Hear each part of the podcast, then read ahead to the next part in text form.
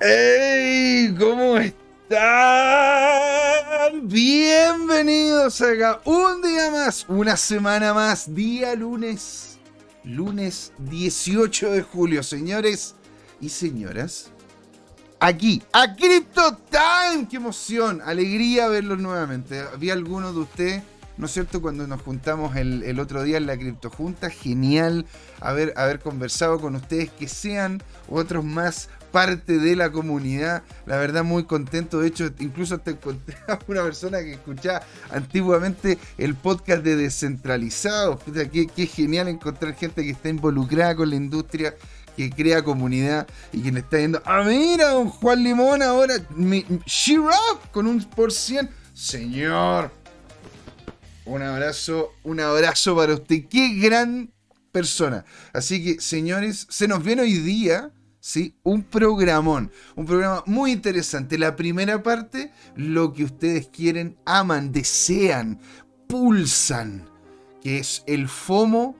Y bueno, de repente las historias más de miedo que tiene don Jorge Gatica. Vamos a estar ahí dándole la vuelta. Viene, viene bien, viene mal todo eso lo vamos a saber, ¿no es cierto?, en la primera parte. Y una segunda, en donde vamos a conversar con Max Sorich, que ahí nos vamos a, adentrarnos un poco en cómo él está viendo, ¿no es cierto?, los nuevos niveles de precio de Polkadot, qué ocurre dentro de Polkadot y para poder también hacer un sopeso entre toda la información que vamos delineando. ¿sí? Le damos las gracias a todos los que ya están hablando con nosotros el señor Laporta. Señor Laporta, alegría haberlo visto, ¿no es cierto? El fin de semana fue una, una rara alegría ir a la Cripto Junta, donde hubo una, un gran reveal.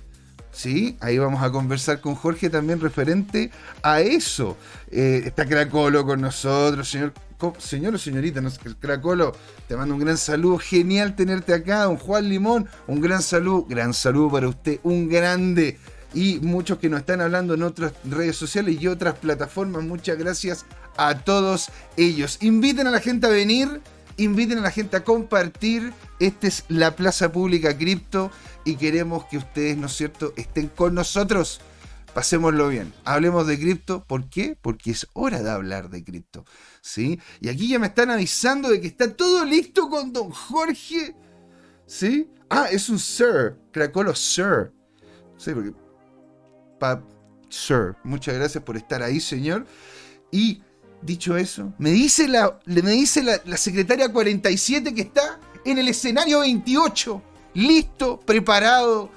Y por eso le damos la bienvenida acá a Jorge Gatica, señor. ¿Cómo está? Bienvenido, welcome. Estoy entretenido, José Miguel, muy contento de haber participado ayer en la Cripto Junta, mm. donde nos encontramos nuevamente con la Porta, contigo mismo, obvio, y con la gente de la Archicrip, de la ONG Bitcoin Chile. Y lo pasamos genial. De hecho, hubo hasta un reveal. No, sé, ¿No es cierto? Si es que están los chicos de la ONG acá que se manifiesten, ¿qué, qué pasó? ¿No es cierto? Porque eh, estuvimos viendo el cajero y estuvimos haciendo un curso. Estuvo súper piola. De hecho, estuvimos a mano ahí, ahí mismo, tocando los mineros. ¿No es cierto? O sea, es, ¿qué cosa más entretenida? Bueno, a ver, yo sé que de repente alguien va a pasar por este chat y va a decir, oye, estuviste tocando computadores y eso es lo que te hace vibrar. O sea, es que no se entiende el fundamento detrás de ese, de ese, del poderío que tiene el tocar esas esa máquinas. Siendo que eran máquinas bastante antiguas, pero el curso estuvo buenísimo, señor. Así que le agradezco a toda la comunidad, a la ONG y al señor Laporta por no solamente haber ganado, porque también vamos a tener a futuro otros concursos y todo, sino que no solamente haber ganado, sino que haber participado y haber comido, comido allá con nosotros compartiendo. Así que muy, muy bacán. Cracolo dice, don Jorge Gatica, ¿qué ocurre hoy con las altcoins? Te lo está preguntando aquí Cracolo. ¿Cuál es tu opinión referente a lo que está ocurriendo hoy día con las altcoins? Porque hasta ahora vemos verde hasta que se acaba la vista. Sí, sí, sí. Eh, las altcoins están de alza. Recordemos que hace un par de semanas habíamos visto unos análisis técnicos que prevén un rebote importante. Y la gran pregunta es si van a empezar primero las alt y después sigue Bitcoin o si van a corregir alguna alt y, y van a esperar a Bitcoin. Mira, mira, porque en realidad aquí lo que estamos viendo son algunos niveles. De hecho, el otro, el otro día los coloqué. Y mira, Mm. mira cómo le pegué acá. le, pegué, le pegué como el rap. Le, le pegué como hacer un cachamán a la, a la- a la puntita de la vela. Mire, con estos, Mm. estos niveles estaban, los coloqué antes, ¿eh? así que. Pero mira, le pegué como el cachamán. Habría agarrado ahí hasta el, casi la última, el último centavo de su vida. Pero hoy, bien. en este momento está teniendo un canal muy bonito. De hecho, Don Juan también me había comentado sobre Matic. De hecho, lo estaba hablando en, uno de los chats que tengo Sí. con él.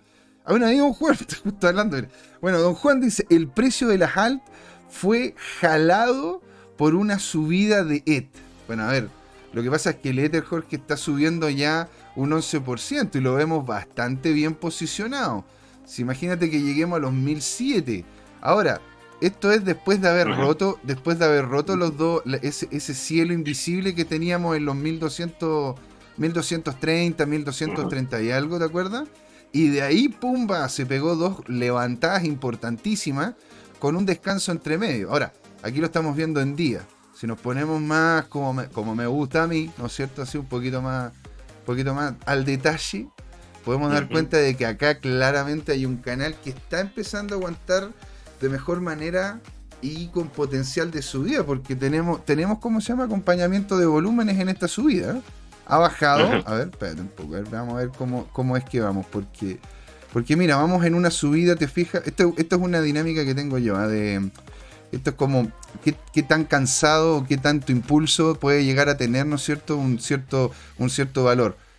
Entonces, yo como se, bueno, la tengo en otra cuenta y la traje para acá. Y es, y es esta, es- aquí nos muestra, ¿no es cierto?, de que ha habido dos niveles importantes en donde se ha mantenido el momentum aguantado por volumen del ETH. Así que muy interesante. El ETH subió, según comenta don Juan, por la confirmación de que cambia Proof of Stake este septiembre. Y Matic subió por la noticia de Disney. Exactamente, por don Juan. Si de hecho, ¿te acuerdas, ¿te acuerdas, Jorge, que estuvimos hablando de que Disney estaba pudiendo utilizar o está queriendo utilizar la red de Matic posiblemente para poder hacer uso de, de contratos inteligentes al ser más, más barata? Y no solo eso, sino que también puede hacerla a través de los mismos NFT. Entonces hay una serie de cosas muy choras. Pues sí, bueno, Disney, como lo comenté en ese momento, tiene claramente una, una- un espacio que es de tecnología. ¿Cómo, cómo ves tú a, la- a las altcoins y dices tú que esto le irá a dar más bríos incluso al Bitcoin aquí a mediano plazo o todavía nos falta la caída? Yo- mira, o sea, en el corto plazo, el capo cripto mantiene su predicción de que falta una quinta pat- onda de Elliot que va a ser la última pata correctora. Y él apunta que en Bitcoin el volumen ha sido no muy significativo, ya a pesar de que hubo un, un, un alza interesante, pero corrigió. Eh, yo diría que para estos días, esta semana, el nivel crítico que he estado viendo de varios analistas es 21.600. Y, y bueno, déjame entrar a proyectar porque quiero compartir el- algunos Pero, análisis. pero encantado, pues señor. A ver, aquí nos vamos al conversatorio. Usted nos dice y nos vamos a la presentación. Esa presentación que todos desean, la del FOMO y la que algunos rehuyen, la del food. Aquí estoy comentando que el señor Cracolo es Sir. Y, y claramente ya respondimos acá, respondido. Respondido, señor, el tema ver de las... proyecta, porque soy un nuevo sistema operativo y he tenido algunas fallas. Bueno, no me deja compartir, dame un minuto. El, el nuevo sistema operativo lo hackearon. Ah, es que, bueno, ustedes saben, ¿no es cierto? No, hice, hice una, una upgrade. le- lo hackearon. ¿Cuántos bitcoin, cuántos bitcoin le pidieron, señor?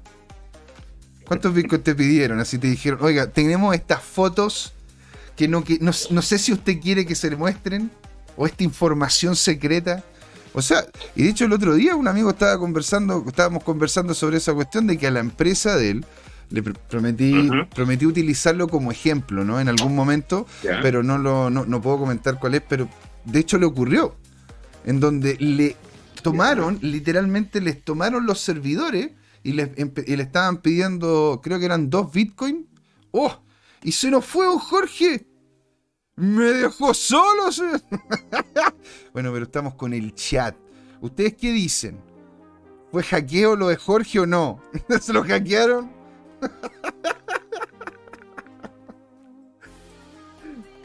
a ver, ¿qué, ¿qué, podría, cómo se llama, comentarles, señores? Porque mira, a ver, lo que estábamos hablando anteriormente de Matic, en este momento es 100% cierto. Estamos viendo, ¿no es cierto?, un canal que está muy bonito. Ah, voy a compartirles pantalla, claramente, para que podamos comentarlo.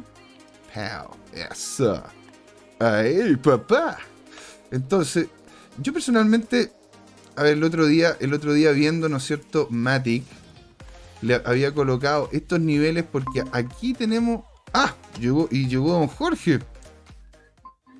¿Qué pasó? A los, hackers, a los hackers no les gustó que estuvieras comentando eso, me, me botaron la conexión. No, estos son los hackers, señor. Los bots nos están jodiendo, nos están jodiendo el programa. Pero a ver, entonces, ¿dispara usted o disparo yo? Déjame tratar de, de conectarme. Dame, un minuto, por favor. Sí, por favor. Ya lo arreglé. Yo, aquí estaba hablando. Ya un tema de, permiso. ¿Estoy proyectando ahora? No, señor. Ahora sí. Ahora sí voy a dejar yo de proyectar. Y si baja. no sé qué ocurrió con el. No sé qué ocurrió con el layout. Se fue al. deje de proyectar y proyecte de nuevo, señor. Ya, muy bien. Ahí. Ahora proyecte nuevamente.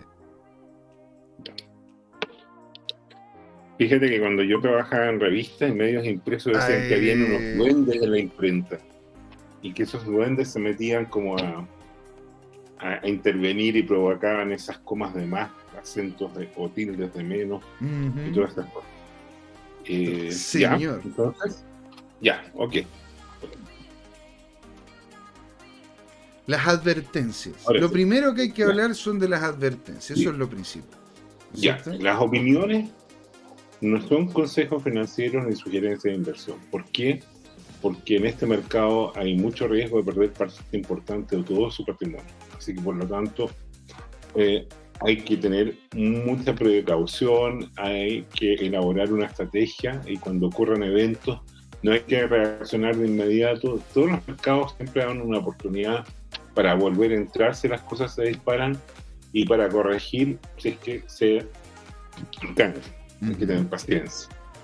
Y lo otro es que eh, en general para invertir en proyectos, negocios, situaciones, uno tiene que tener el siguiente principio que es inverso entre la ganancia y el riesgo. Cuando un proyecto o negocio ofrece, eh, según alguien que, que, te lo trae, una gran oportunidad de ganancia, eso inherentemente tiene un mayor riesgo. Y por lo tanto uno tiene que actuar en consecuencia para evaluarlo. Y cuando uno le ofrecen un proyecto que es muy riesgoso, uno tiene que pedirle una mayor ganancia. Eso es básicamente el tema. Y bueno, en materia. Lo que yo quería compartir con esto es eh, mirar lo que pasó en este tema, cuánto extracción de precio es del Bitcoin y cuánto es heredado por simpatía, porque es divertido, pero, pero esto es como un tango, ¿no? Entre Ethereum y, Bitcoin, y cuando uno propulsa al otro, el otro le copia y, y tienen como situaciones espejo. Entonces, aquí hubo un repunte importante en volumen eh, transado en Bitcoin, llegó a unos niveles interesantes que es como un techo invisible que lo está frenando, una resistencia en 22.500 y, y después se desplomó y ahora está retornando en un nivel crítico que es 21.600. Mm. Esto es lo que ha pasado en el último año. Eh, si uno lo mira en detalle en el último mes, hubo mucha acción de precio, pero lo más importante es que se rompió el canal bajista. Ahora bien, algunos eh, analistas bajistas, eh, toros podríamos llamar, perdón, osos, podríamos llamar como el capo cripto, eh, dicen que falta una corrección, esa corrección debería llegar hasta los 16 mil dólares, 15 mil 800, mil 200. No se ve por ahora por dónde. ¿ah? ¿Por qué? Porque la sensación que hay en el mercado, te diría yo, es que hubo una exageración de correcciones todo provocado por Luna y después por la seguidilla de quiebras que han habido encadenadas, el mercado sobre reaccionó y de alguna manera como que ya tiene internalizado que se está limpiando todas las cosas.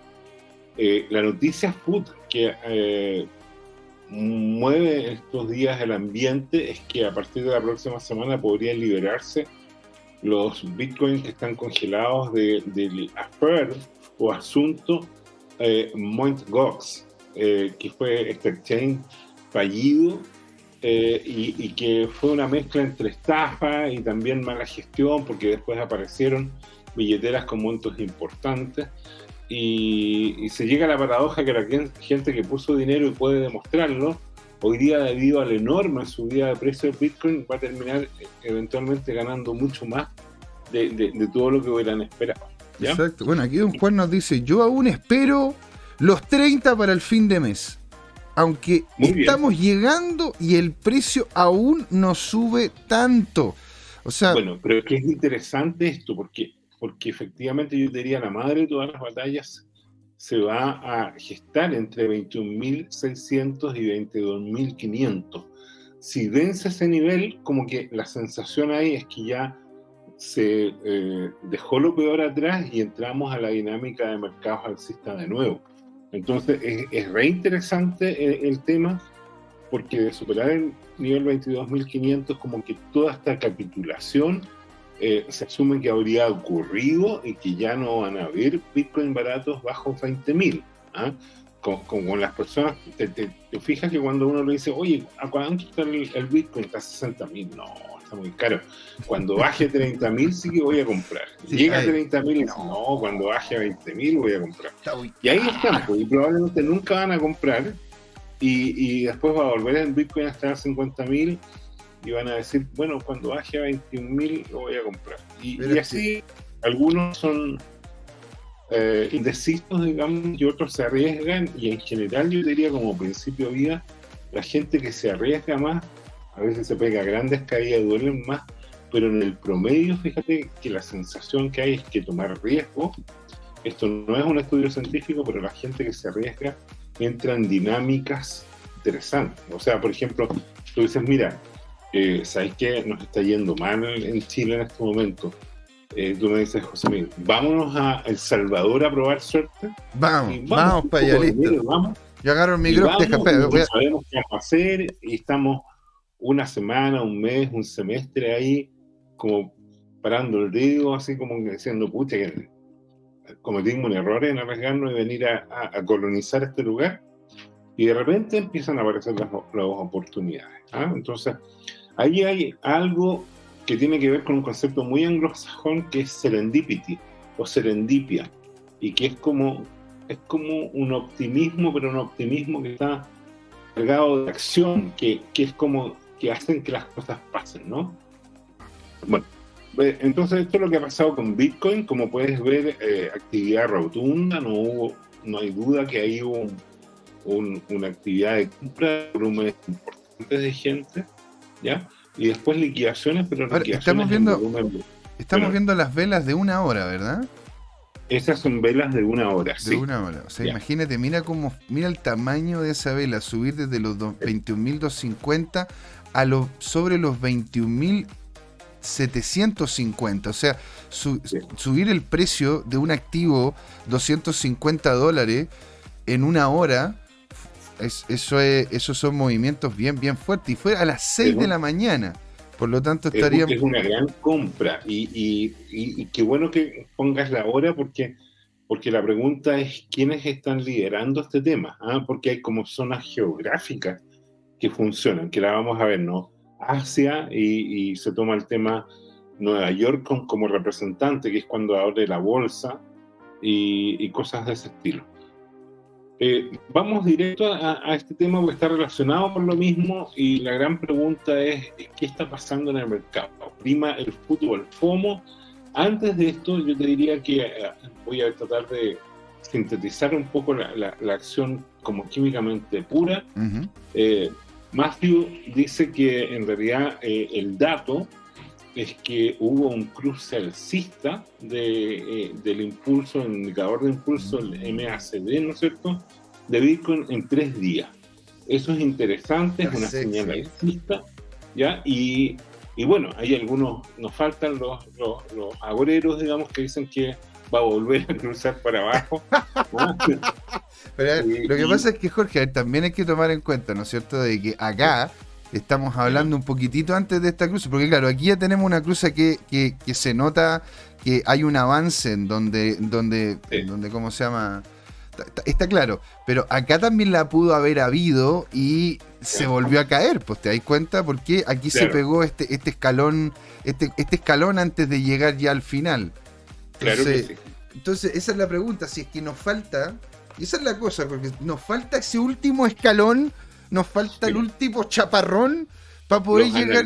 Oso dicen que el último chaparrón podría llegar hasta los 10 mil dólares, que, que ahora viene una mala noticia, que viene que la economía tendría que corregir.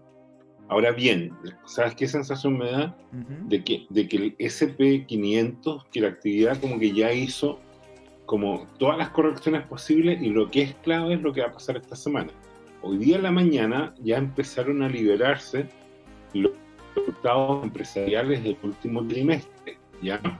El primer trimestre es de enero a marzo, el segundo es de abril a junio.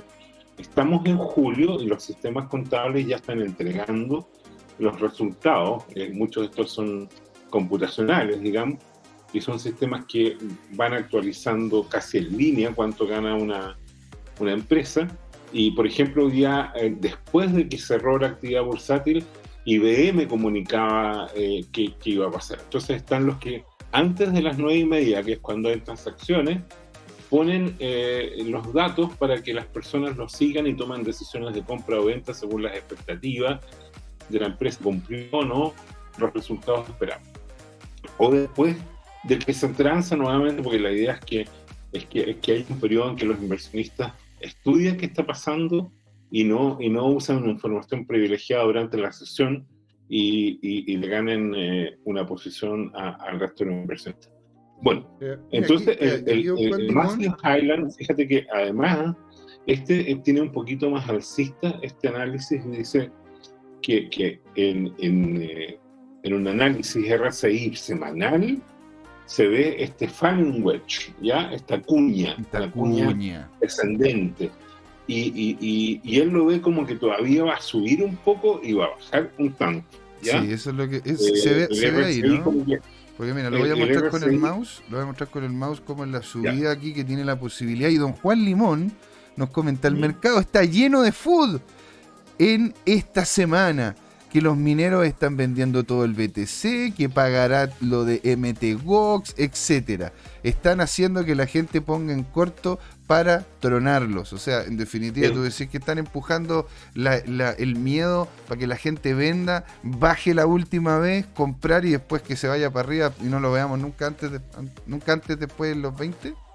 Eso podría ser, pero, pero lo que pasó hoy día es, otra cosa que es interesante.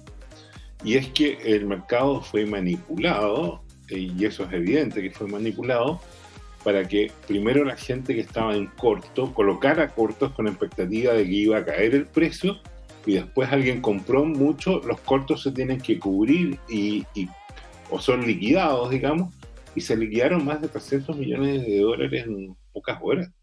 Entonces, eh, de gente que había tomado posiciones en corto. Entonces, eh, eso, además retroalimenta la subida. Entonces, es interesante. Ahora, vamos al fútbol. Fíjate que. Espéreme, pues, señor, aquí, aquí lo que tenemos que hacer, ¿no es cierto?, es colocar lo que es la música del fútbol.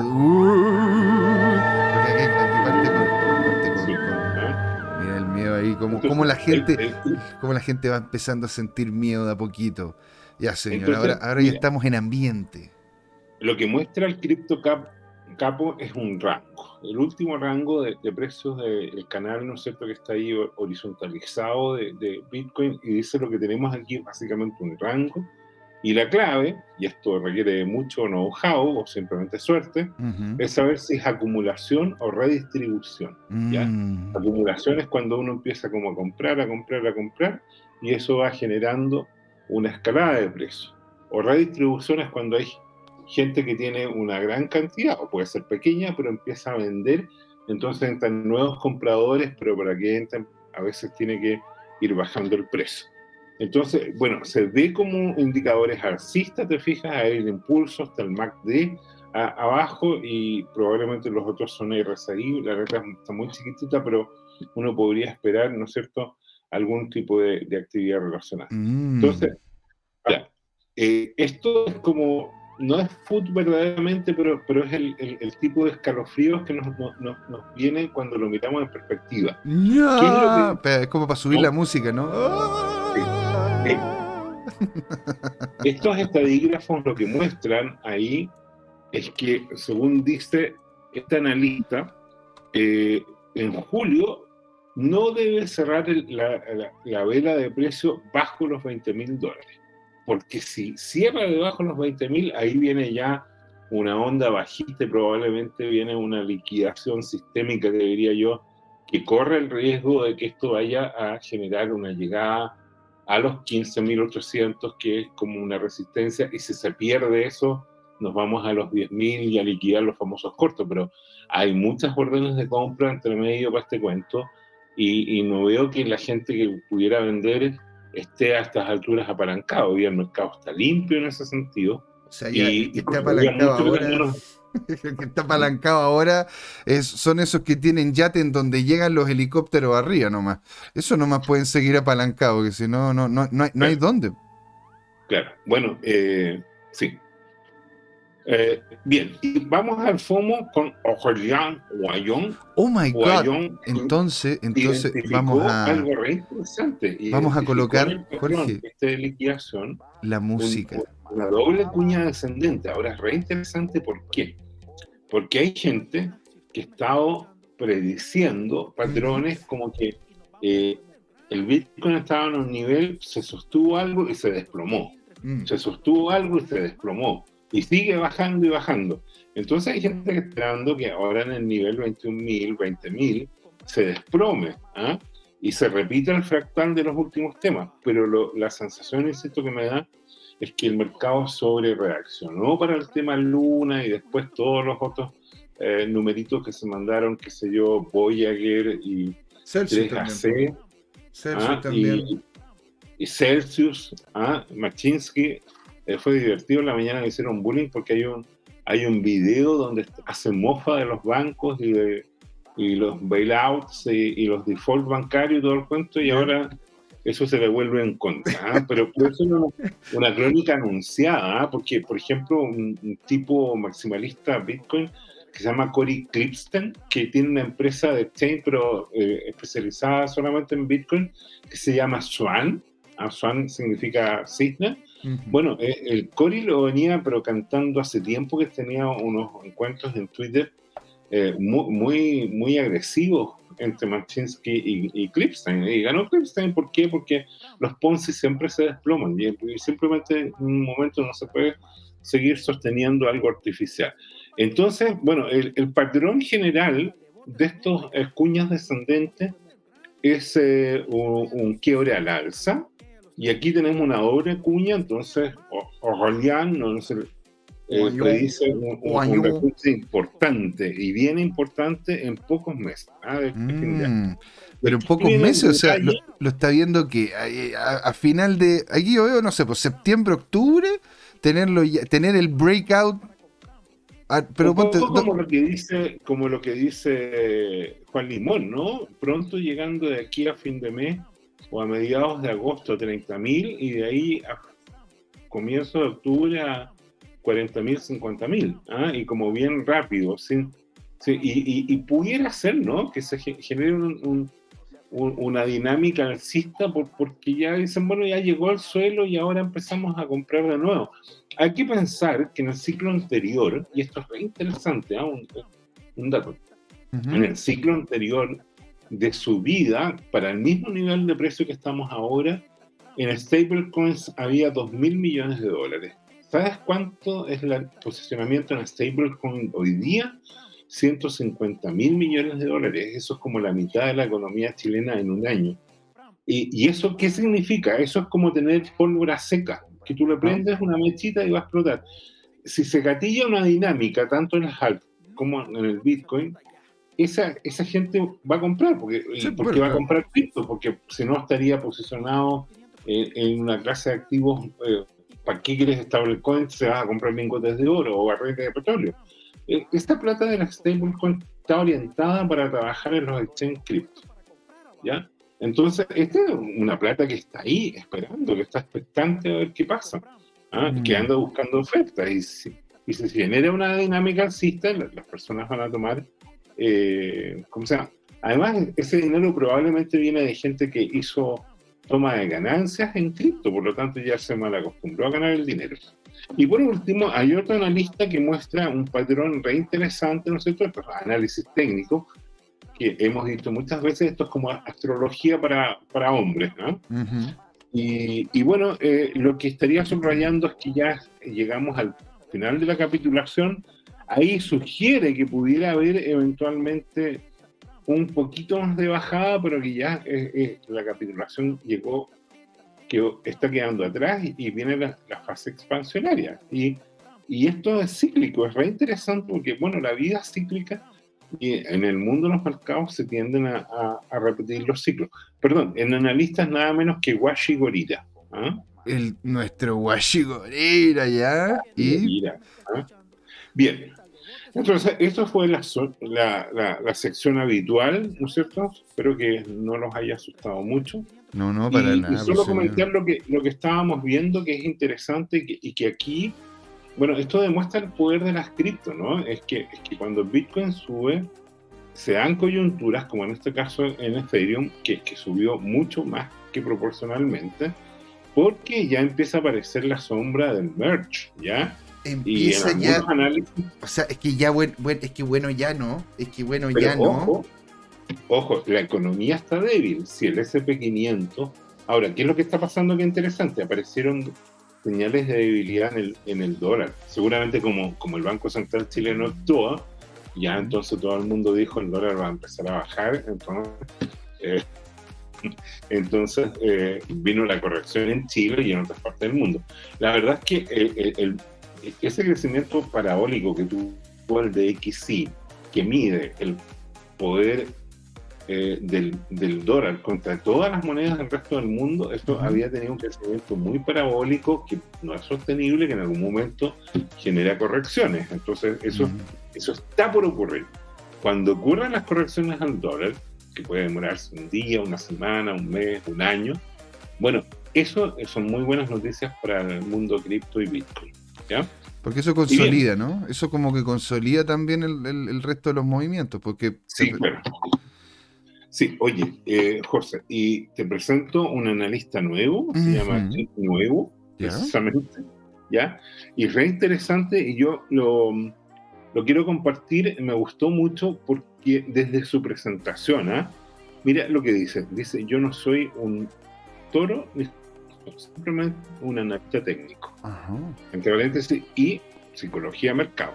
Y esto es interesante, porque la psicología del mercado, en otro analista que vi y que lo publicamos en arroba tu time, dice que en los eventos importantes el mercado sobre reacción. Entonces, ¿qué significa? Que está bien que cuando Luna se desplomó se haya desplomado, pero todo el mundo dijo esto se va a cero, así que sobrevendió y hoy día el Bitcoin está sobrevendido. Entonces, ahora, ¿qué es lo que va a pasar? Probablemente va a generarse una dinámica alcista y la gente, ¿qué va a hacer? ¿Va a comprar hasta que el precio del Bitcoin sea razonable? No, van a comprar más allá de todo lo posible. En 69 mil dólares va a haber una cola enorme de gente esperando comprar Bitcoin. Y eso nuevamente es una sobrereacción. Entonces, ¿y, ¿y por qué se producen sobrereacciones? Pues son reacciones emocionales. Entonces, mira lo que dice. eso, eso en definitiva es lo que pasa, pues, Jorge. O sea, en, en, en sí es lo que ponte tú nos ocurrió cuando estuvimos viendo la caída del rublo una vez que le colocaron las sanciones para después rebotar a, niveles incluso superiores a lo que estaba cuando empezaron a hacer las, sanciones. Porque, porque en realidad el mercado sobre reacciona y lo que ocurre es que uno tiene que tomar distancia y ver cómo es que esos ciclos funcionan. Cuando te colocan sanciones hay una baja potente, una recuperación, pero es en el largo plazo en el que vas viendo cómo eso termina afectando a tu economía. Bueno, excepto que tengas una dominancia tan potente como Rusia. Te das cuenta, pero en otros casos En otros casos, cuando uno ve, ¿no es cierto? Y hay que ver, hay que pensar también de que en este rubro, en esta industria sobre todo, en estos precios que vemos, hay mucha implicancia de bots, porque no tenemos tantos inversionistas tradicionales que van, hacen la investigación y compran, sino que hay varios que manejan, ¿no es cierto?, esto de forma automatizada. Entonces, si es que ven ciertos niveles de compra o venta, van a ir, van a soltar el activo porque no, está pensado, ¿no es cierto?, para aguantar. Muy interesante. Y, además tienes razón en otra cosa, esta industria partió con el Bitcoin hace 12, 13 años, pero eh, la gran mayoría de las HAT llegaron en la mitad del ciclo. En 2015 llegó a o apareció recién el proyecto muy, muy eh, novedoso, pero, pero muy maduro de Ethereum, y, el resto, por lo tanto, no hay historia. Los analistas no tienen que ver, tampoco tienen muchos fundamentales, porque muchos de estos proyectos son desarrollo de software que está hoy día de manera bien primaria. Entonces, eh, tú tienes razón que, que, una estrategia es dejar que los algo empiecen a detectar patrones y operen en consecuencia. Oye, una, consulta. Una consulta, me dice José Manuel Pérez, ¿saben algo de Coinbase? Y yo la verdad que estaba buscando a ver si es que había algo que realmente fuera potente, porque estuvimos hablando del tema de los despidos, el, decrecimiento, ¿no es cierto?, de los volúmenes internos. Por eso te pregunto, eh, dice que... No, ah, aquí respondió, no estoy muy seguro, se, rumoría, se rumorea quiebra. Ay, no sé la verdad, no sé, porque en sí...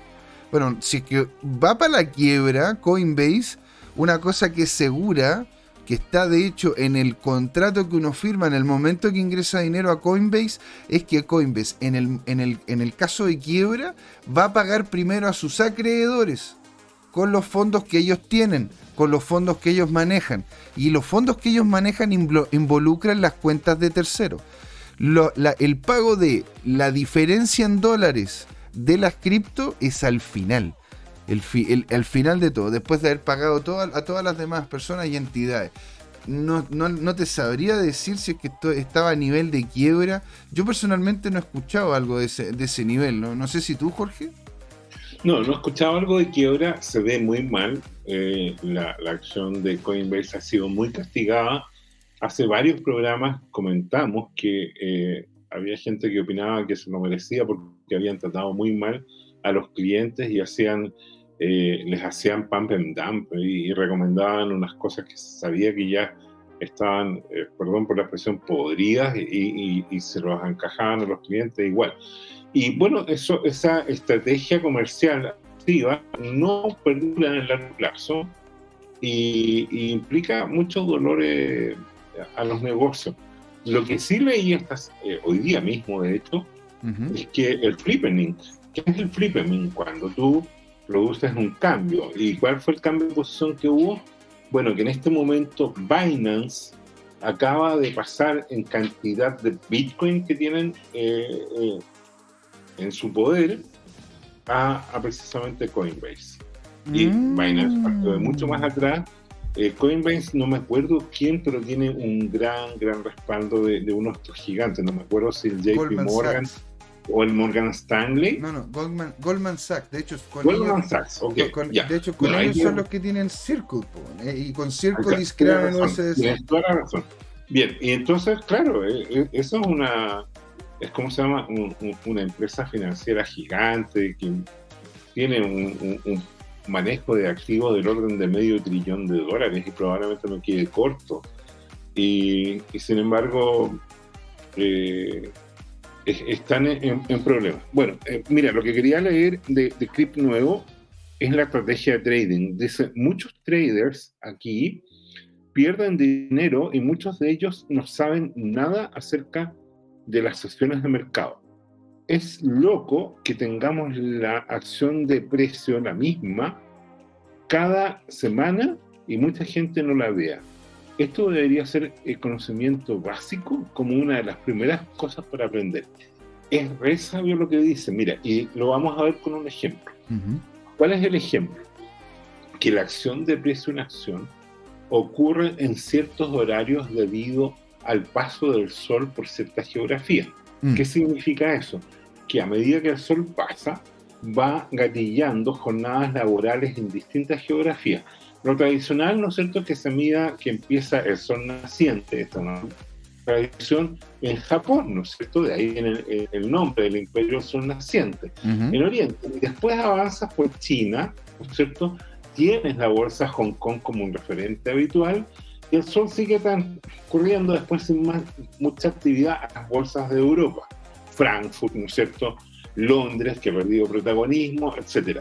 Entonces, eh, eh, tú, tienes ese avanzar y eso gatilla que empiezan a gatillar masas de inversionistas y en este caso lo que él está mostrando, por ejemplo, es que hay una bomba, mira, esto este es un tuit de hace nueve horas, y él dice, mira, esto, esta, esta, esta compra que tú destacaste en volumen y todo lo demás, dice, Asia está bombeando.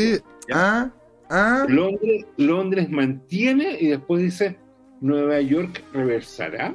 Esa es la pregunta y, es interesante, porque efectivamente Nueva York está reversando. ¿ah?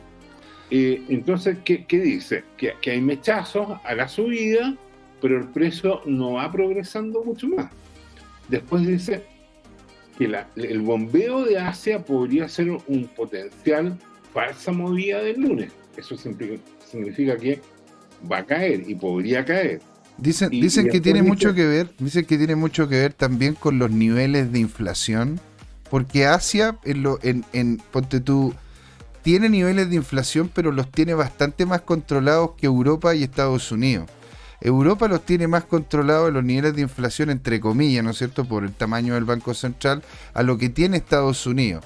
Y Estados Unidos se está viendo mucho, más afectado porque no habían vivido estas dinámicas de inflación. Entonces están viendo de que en sí lo que ocurre es que los mercados asiáticos suben de precio, en Europa se mantiene y en Estados cuando viene Estados Unidos baja. Es decir, los, los estadounidenses están vendiendo sus criptos, ¿verdad? Para poder obtener las ganancias de esta subida y poderle hacerle frente a una inflación más alta. Como los, como los europeos están, tienen mucha más ayuda estatal, les, les permiten, ¿no es cierto?, hacer mantención una de esas de las cripto y hacen poca venta y compra. Y lo que ocurre es que los asiáticos, como están mejor posicionados, y, en este momento tienen, tienen, tienen, ¿cómo se llama Luca? Hacen el pompeo, o sea, o, van a comprar estas cripto porque de hecho en su, su concepción y cómo también manejan allá, eh, el tema de las cripto es lo que se viene, es el futuro. Puede ser. Eh, tu interpretación no, tengo evidencia ni a favor ni en contra como para corroborarla ni refutarla. y ahí lo interesante, que, es, lo que hemos comentado, mira este análisis que hace de los cuadros, y qué es lo que él está viendo, está viendo una cara de Bart, después está viendo el pelo de Bart, entonces ahí dice, mm. está cargando la otra cara para formar el patrón Bart, y dice, comercia con cuidado. Comercia con cuidado. Ya, y después, eh, eh, porque esto lo publicó hace nueve horas, ¡Ah! y hace cuatro horas dice, bueno, eh, efectivamente vimos que, hubo unas velas agresivas ahí, y, y, aquí yo lo que quiero destacar, y por eso lo puse, dice, esto es como los MM, ya sabemos que los MM son los market makers, corren el mercado, digamos los, traders, eh, ¿qué es lo que hacen? Eh, que, que, que, van al quiebre, son atrapados y muchos stop loss eh, se, se, pegan ¿ah? en short. ¿ah? Por eso es que él dice que yo no uso SR Lines. No sé qué es SR Lines. ¿Tú sabes lo que son SR Lines? Lo vamos a averiguar. Support y, resistance. solo soporte, soporte y resistencia. Puede ser. Y después dice solo price action. ¿ah? price, action. Price action. Y después dice, parece que Nueva York va a dejar que Asia eh, lo, lo, lo, lo vote, un dump, probablemente. ¿ah? O sea, él ve que el precio este que se disparó del 20.000 y algo, que no alcanzo a verlo bien, eh, seguramente hace, eh, en el fondo lo que quiere decir es que esta subida tuvo poco, poco sustento y se esperaría una baja. Y esto estaría alineado con la predicción de Crypto Capo. Mm. Terminando el meme, ¿ah? el meme está todo el mundo preocupado de cómo este personaje gasta su plata, cuando en realidad está preocupado de cómo eh, eh, estos otros burócratas están gastando la plata. Y mire qué interesante, ahí está esa mujer que es la senadora Pelosi, que tiene una María. fortuna de más de 100 millones de dólares, de los cuales ella ha, ha apostado en la bolsa, compra públicamente y compra también con el marido. Y a- hace poco compraron, ¿cómo se llama?, acciones tecnológicas de Nvidia, que es este fabricante de tarjetas gráficas y de semiconductores. Y, y ahora ella está propiciando o se va a votar un subsidio para las industrias tecnológicas de 50 mil millones de dólares. Eso se configuraría el delito de información privilegiada. Lógico, Eh, po, lógico, y- cochinones. Y, y es, curio- es curioso como alguien Cochinones. gente reclama porque lo hace a vista paciencia todo el mundo y las agencias reguladoras están haciendo las loquitas en este cuento y no están haciendo su pega. ¿Ah? Porque, porque derechamente podrían, eh, ¿cómo se llama?, Eh, ir monitoreando el detalle de... Bueno, y para terminar, el meme de la Ah. línea Saige, Que es muy potente, esto es filosóficamente bien potente, lo, lo detallamos un poquito más en arroba tu CryptoTime. Ujú. ¿Qué es lo que ilustra esta caricatura, José Miguel? Esto ilustra lo que se llama el efecto Cantillón. El efecto Cantillón tiene más de 200 años, lo escribió creo que, eh, eh, creo que era un econo- economista francés, Cantillon. Y, y- y lo que él dijo es que cuando los bancos centrales emiten plata, como estáis viendo ahí, ¿ah? vemos la, la impresora que está haciendo brr, brr, brr, imprimiendo billetes, cual Claro. es una, es una metáfora, ¿no? Porque hoy día se imprime digitalmente, pero ¿qué es lo que hace? Que sale nuevo dinero y ese nuevo dinero se lo regalan en paquetitos a quiénes? A los bancos de inversión. A todos los Mm. agentes financieros reciben ese dinero.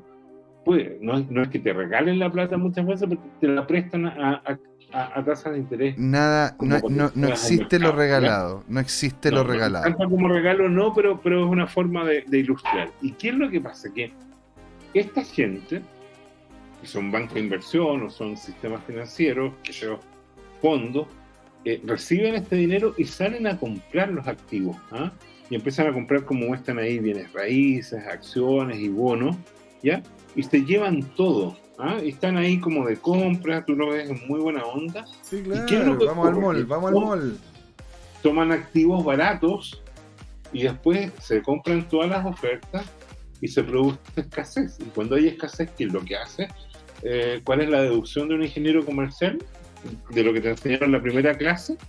Cuando algo es escaso y hay gente que lo desea, esa Sí. escasez hace de que el precio suba.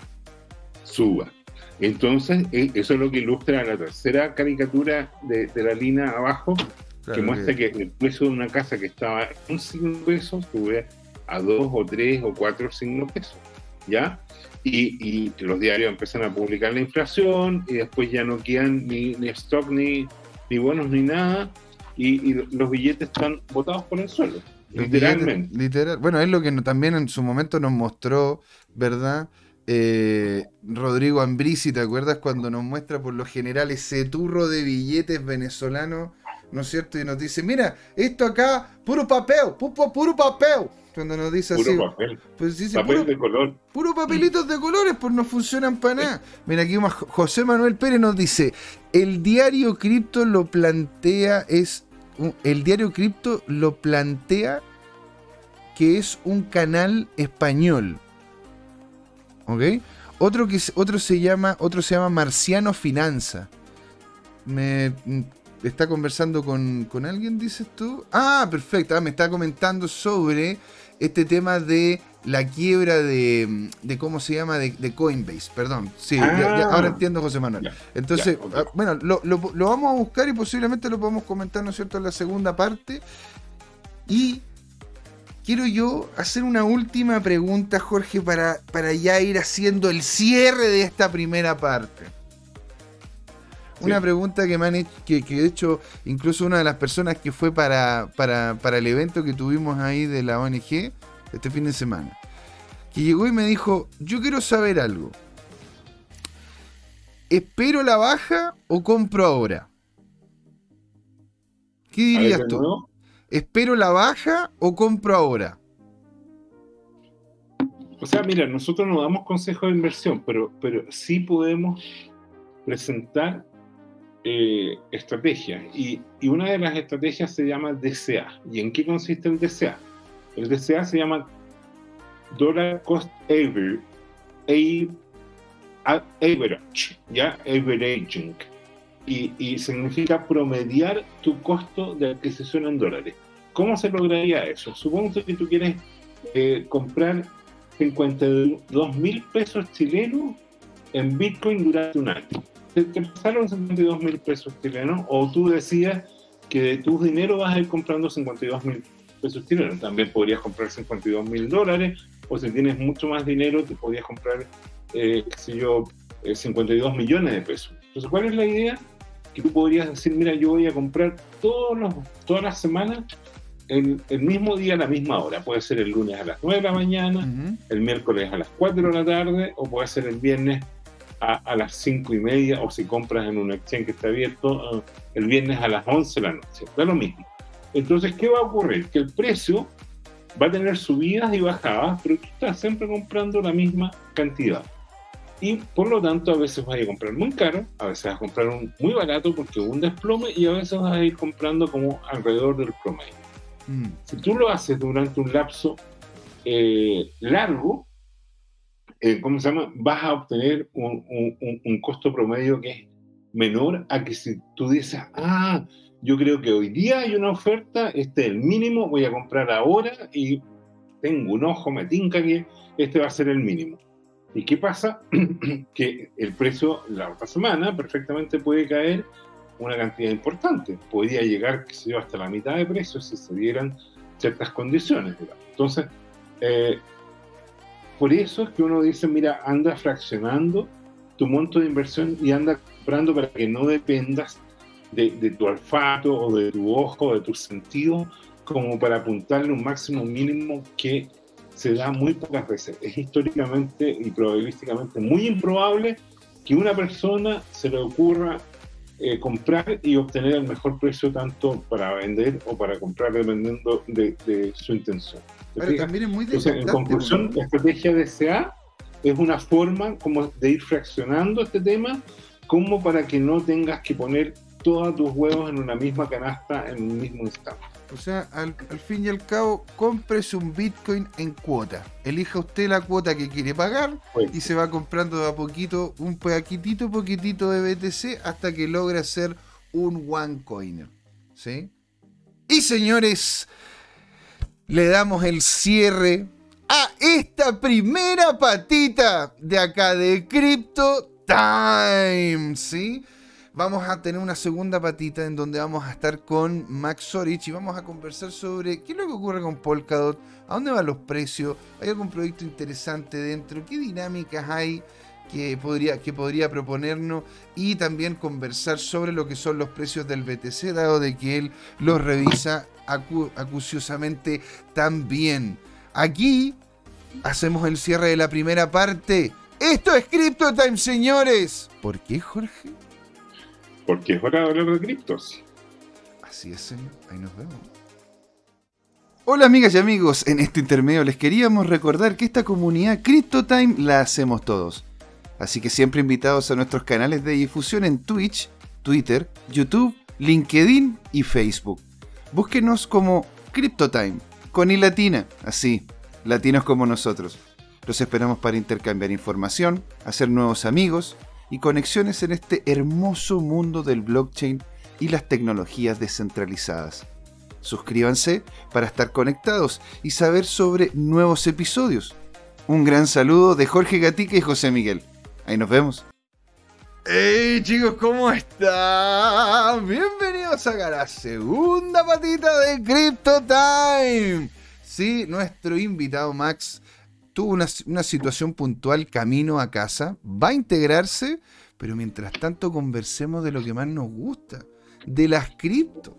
Porque en definitiva, una de las cosas que podemos ver, ¿no es cierto? Que era algo que estábamos comentando.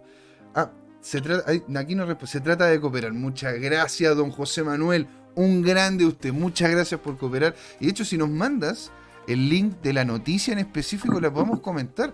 Porque yo no tenía idea que realmente Coinbase estuviese tan afectado por esta dinámica, por este cambio tan potente, ¿cachai? Dentro de lo que es el mundo cripto. Ponte, una de las cosas que he visto yo, Jorge, en Glassnode, han sido de forma consistente cómo es que han bajado la cantidad de Bitcoin y cómo ha bajado el market cap de, Coinbase.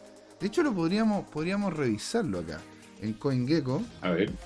En CoinGecko yo, uno, uno puede revisar, ¿no es cierto? Acá lo que serían las diferentes... Eh, los diferentes, ¿cómo se llama? Eh, exchange, ¿no es cierto? A ver, entonces, volumen, volumen, exchange, volumen exchange, coin, coin gecko.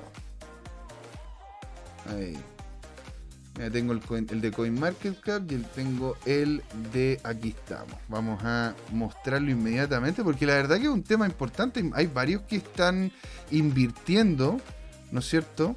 Según lo que, y, de hecho me imagino yo que José Manuel también. No sé si tú, José Manuel, estás, ¿cómo se llama? En Coinbase o tienes alguna, alguna cantidad ahí. Y coméntenos también todo lo que nos están viendo. Ustedes, ¿cuáles son los exchanges que manejan? ¿Hay algún exchange en específico que, que, tengan, que tengan alguna duda? Porque mira, ya OKX. ¿Te acuerdas que lo revisamos, Jorge?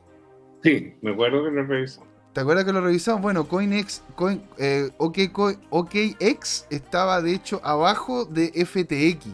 Y ahora está, ahora está, ¿cómo se llama? En relación a volúmenes, está por encima de Coinbase.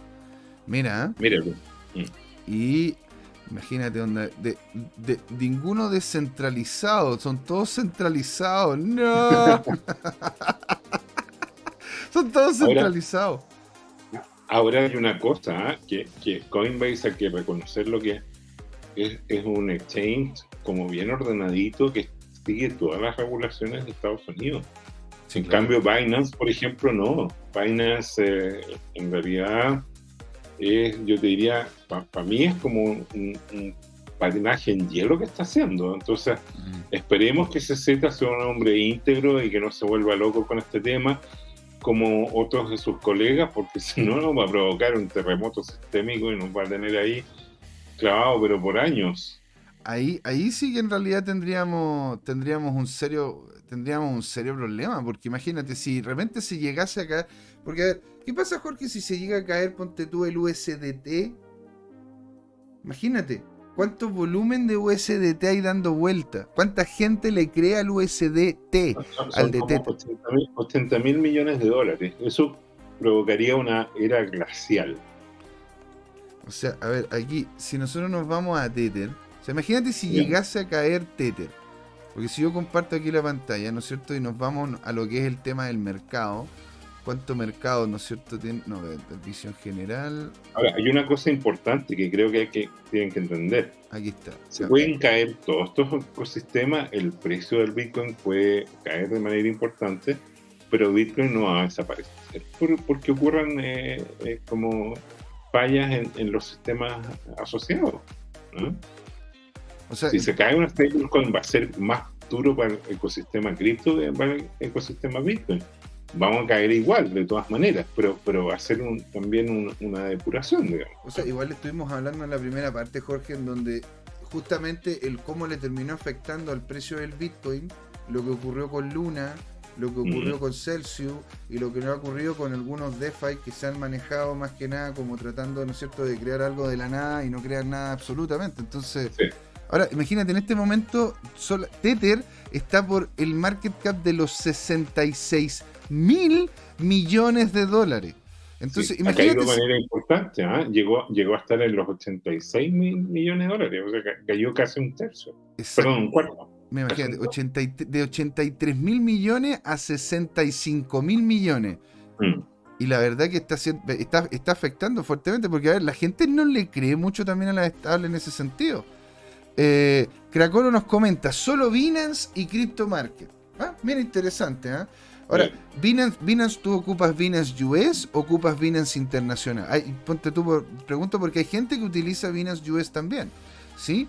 Chantezán nos dice, pero ¿no será que la bajada de BTC fue la que condenó a Luna y no al revés? Si BTC, si BTC Luna bajaba, condenada de antes, Luna era un Ponce. Pero ponte tú, dice, eh, bueno, continúa acá. Si BTC no bajaba, de esa manera no hubiese quebrado Luna. Eso, eso es un punto interesante en el sentido de que, a ver, e- esto sería como un poco el huevo y la gallina, ¿no? Porque, claro, onda, tú puedes crear un Ah, sistema que te genere, mientras eso que genera tiene valor y ese valor aumenta de valor de forma consistente, que es como la tiene propiedad. razón, tiene razón eh, Pablo. Eh, pasa lo siguiente.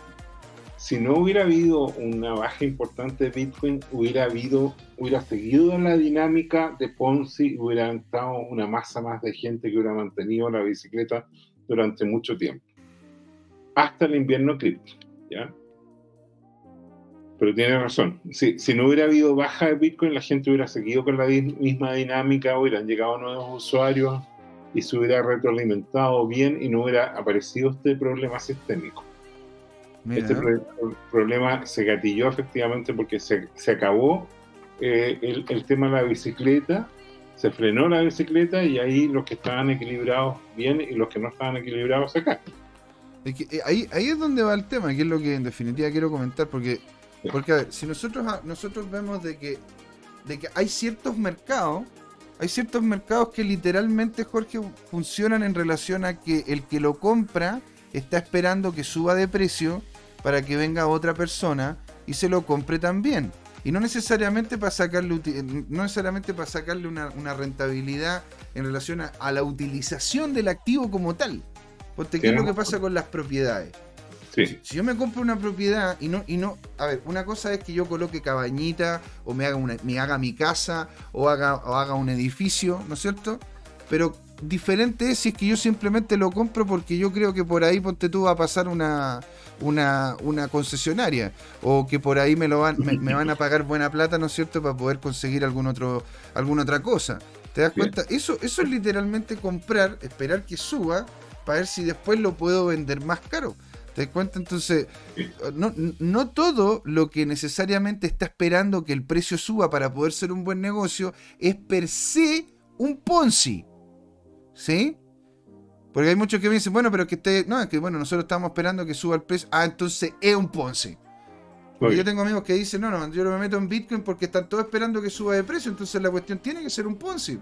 Y, ah, y- ojo, no necesariamente es así.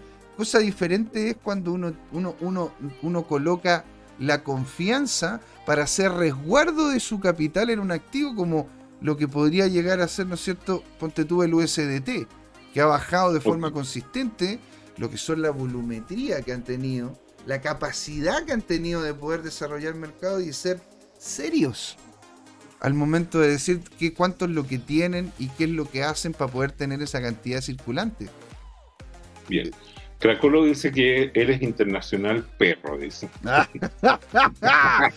Eso creo que Es Lolo, ¿eh? Sí, no tenía, mira, Oye, dice, José, dice que no tenía idea que ¿Podrías poner así. Twitter para ver qué ha pasado en arroba tu CryptoTime? Pero encantado, pues señor, aquí, Donde, aquí- entre paréntesis, y perdona que ponga el dedo en la llaga, pero ya superamos los 50, 250 suscriptores. Pero qué maravilla, señor. Un cuarto de millar de gente que los que, que siguen el detalle. Señor, yo me saco el sombrero ante usted ha hecho un trabajo maravilloso Bueno, con, con la- con esa pero- red social. conseguiste lo mismo en YouTube, ¿o no? Va- vamos para allá, vamos para allá. Vamos, Estamos, vamos para allá. vamos un para poquito, ¿no? eh, estamos, a ver, espera, si te cuento Sí. el tiro, estamos en este momento en YouTube en los 245 y subiendo. Bueno, la verdad es que habían bajado los eh, suscriptores en Twitter y ¿sabes qué hicimos? Compramos. Cuando bajan los suscriptores, compramos suscriptores. No, Compra- compramos bots. ¿ah? Para, para- compramos para que- bots. para, para, para que Elon Musk eh, se enoje. Bueno, oye, volviendo. Es por nosotros. Oye, a ver, ojo, les, les quería contar- les proyecto- queríamos contar, ¿ah? para- para- para- Les queríamos contar. Jorge, ¿eh? que por nosotros no ¿Qué? está comprando Twitter eh, Elon, porque compramos como unos dos o tres bots más. Así que pido las, pido las disculpas para los que están con. Sí. Te Oye, dirás. re interesante. Re interesante. Eh, Elon, eh, fíjate que eh, Twitter fue sincero y reveló la estrategia que tienen para descubrir los bots. ¿Saben qué hacen? Hacen una muestra aleatoria, toman 100 usuarios, ¿ya? Por ejemplo, toman 100 de los nuestros y ponen a un analista a revisar a mano el cuento. Y, y fíjate que yo, eh, hay veces que me da la manía, porque soy un poquito TOC, tengo algo de trastorno obsesivo compulsivo, entonces una vez al mes se me ocurre y me pongo a, a detectar eh, bots y los denuncio. Y a los tres días, a la semana, me dicen, mire, eh, tiene razón, eliminamos a este bot. ¿Ya? Pero Es bueno, es que eso es oye, lo que, eh, al final hay todo un documental, hay- y, y véanlo, ¿ah? es muy interesante, de Vice, en donde le hacen entrevistas a los que están constantemente revisando los contenidos que les han puesto como una bandera roja, un flag, como algo que es algo que es como o, de contenido explícito o algo que es eh, indebido, ¿no es cierto? Y de hecho algunos de ellos terminan literalmente con, con trastorno postraumático porque al final la cantidad de cosas que terminan viendo son es una locura. Lo- La gente que trabaja en Instagram, la gente que trabaja Oh. en Facebook. Imagínate No cuántas cosas locas de repente aquí hay, hay en Twitter, No si, es una plaza pública esto. Bien, eh, entiendo eso. Alguna vez viví algo parecido, pero muy puntual. Oye, eh, avanza por favor. Eh, Aquí estamos ya con el capo sí, cripto. el, el capo cripto yo ya lo comenté. ah, eh, el gráfico está ahí. Y, y él está eh, eh, por, por ahora fuera del mercado, porque no ve razones para entrar. Él- él- y por lo tanto eso significa que él ve proyecciones bajistas en este tema. Ahora, yo sinceramente le creo a ellos el tema de la pata, pero ¿sabes qué? Yo, por ejemplo, no, no, no, no vendería ni ningún Bitcoin ahora porque siento que en cualquier momento todos los indicadores, como de Oayón, que le pone mucho color, pero una serie de indicadores muestran que ya está sobrevendido el Bitcoin a decir más, entonces de repente viene un cuento. Y si tú gustas, te puedo, te puedo molestar de nuevo, puedes abrir la pantalla de, de- de tu, de tu análisis técnico, porque mientras conversamos, el Bitcoin se acaba de pegar un repunte. ¡Guau! ¿Y qué- qué- Que 21.600, 22.100 ya. Perdón, y el 22.210. Bitcoin es 20 22.200. Entonces, a, a eso le temo yo, que de repente todo el mundo está esperando unas bajas, porque todo dice, pero los indicadores están muy cargados a, a- sobreventa. Entonces, mi- mira, mira ese, ese tema ahí. ¡Guau! ¿Qué está- ¿Qué estás haciendo? Eh, es un repunte importante, ¿no? Sí, claro, Entonces, pues, habíamos estamos viendo la clave días. es 22.500. Estamos viendo ahí. días. ¿Ah? Esto lo estamos viendo en este momento, señor, lo estamos viendo en día. Mira el En día. volumen, mira este volumen. Ahora, ahora, ¿qué, qué- mira, mira qué interesante el, el tema, que es lo siguiente. Si tú miras el, el día 11, el día 11 hubo una vela roja, vi- vino una vela de reversión y después vino una de consolidación. Y, y- y cada vez que ha habido ese patrón, viene un rally interesante. Mm, No sé si puedes ponerlo además en semana. Encantado, pues, señor. A ver, allí le damos en la semanita. Voy a sacar lo- los símbolos porque si no ya queda como muy... a- Claro. Ahí estaríamos en lo que es una semana. Es decir, tuvimos la semana anterior casi como un pivote, como un doji. In- indeciso. Me encanta cuando dices doji. Así, pero- lógicamente. El, nombre Es un doji. es un doji. Pero bueno, aquí tuvimos un, mar- un martillo, un martillo bajista, después una meseta. Podríamos ver acá esto, ¿ah? incluso si es que lo vemos en dinámica de semana. Yo, yo, lo- yo veo relativamente poco en semanas, pero me imagino yo que podríamos ver incluso el precio, ¿cachai? Por ahí como en 26 mil, una cosa así. ¿Por qué me, por qué me sorprende? Mira, No sé. eh, no me sorprende. no sé por qué te sorprende. No me sorprende, weón. Cada vez que iba a tu casa he visto un cuento, está a- a- al minuto, weón. Al segundo. Sí, está viendo. Viviendo así. Es, es- es como protagonista Hollywood, viviendo al límite. Sí, realmente. Alguien me dice, bueno, pero ¿cómo es posible que tengas ese nivel de estrés si estáis sentado todo el día? Siéntate acá, po. Siéntate acá. Siéntate acá, po. ¿Ah? Mi- Mira como el coreano, ese que se echó 10 millones de dólares en un, en un trade. En un trade. ¿Tú lo viste o no? Y lo vi, pero si está grabado, lo compartimos en YouTube. Madre de Dios, tío. Y cómo, cómo el. O sea, ah. Pero Yo lo- te- yo te- lo ¿te acordás máximo que he el- él es hijo o nieto de uno de los industriales de Corea, de Corea uno de los dueños de los famosos Chabol, que, que son estos Mm. clústeres industriales. Ahora, ponte tú, una de la- yo lo más que he visto acá en Chile de pérdida en, en- así de esas de así Sí. fueron cerca de 250 millones de pesos. Mira tú. Que Oye, fue una posición mal puesta. Imagínate. Sí, y puedes, puedes colocar dedos gordos. ¿ah? Oye, puedes colocar eh, eh, eh, en mes este tema para ver lo que decía esta analista, eh, esta mujer, de, que Ah, mira, aquí llegó el señor Max Sorich, señor. ¿cómo Hola, hola, ¿cómo están? Hola profesor, qué gusto verlo. Estamos aquí. igualmente, igualmente. Oye, no me puedo conectar antes porque estoy con un cambio de oficina Ah, y ya. se me, se me alargó la cosa. Pero no te preocupes, muebles mira, estamos, estamos aquí en vivo, estamos conversando con la gente, estamos compartiendo con ellos lo que estamos viendo del BTC, de cómo ahora se pegó, ¿no es cierto, señor? Una subida no menor. Ahora, dentro de tu punto de vista, es. Max, ¿por qué esta subida ahora y por qué hasta los 22? A ver, déjame. Si quieres, ¿cómo se llama? Sí. col- coloco cómo se llama para que puedas presentar tú. Yo converso Claro, con el mira, chat. te- te- me gustaría mostrarte mi gráfico. Tengo dos gráficos acá. Espérate, déjame acomodarlo un poquito. Eh, eh, eh. Mira, aquí de hecho Chantezán nos dice, si alguien piensa en vender sus BTC y no los vendió en 20.000, ¿qué espera? ¿Que lleguen a los 10.000? ¿Te das cuenta? Entonces voy y le dije... Y aquí como se llama Don Juan Limón, creo que si llega a los 30 antes de fin de mes. Bien, No, no, Va- es va- una afirmación. Creo que sí llega Ah, a los 30. creo que sí llega a los 30. Oye, antes No, de no fin es- de no es mes. condicional, es una afirmación. Mm, Totalmente, tiene razón. Vamos a ver está. qué es lo que ha pasado con DOT, señor, porque una de las cosas que estuvimos conversando, ¿verdad? Que era que el tema podía ser DOT y podía ser BTC, ¿verdad? Tomando en cuenta los niveles que hemos visto en el BTC, Max, ¿nos vamos a pegar una última gran baja para después pegarnos una subida consistente? Te voy a mostrar mi gráfico. A ver, ¿cómo lo comparto aquí? Ya, pero espérate, déjame, de- déjame hacerte una, una leve presentación breve. Eh, Max, él, él es, es, eh, empresario, es, es gerente general, y inversionista ángel y es un emprendedor en blockchain también. ¿no?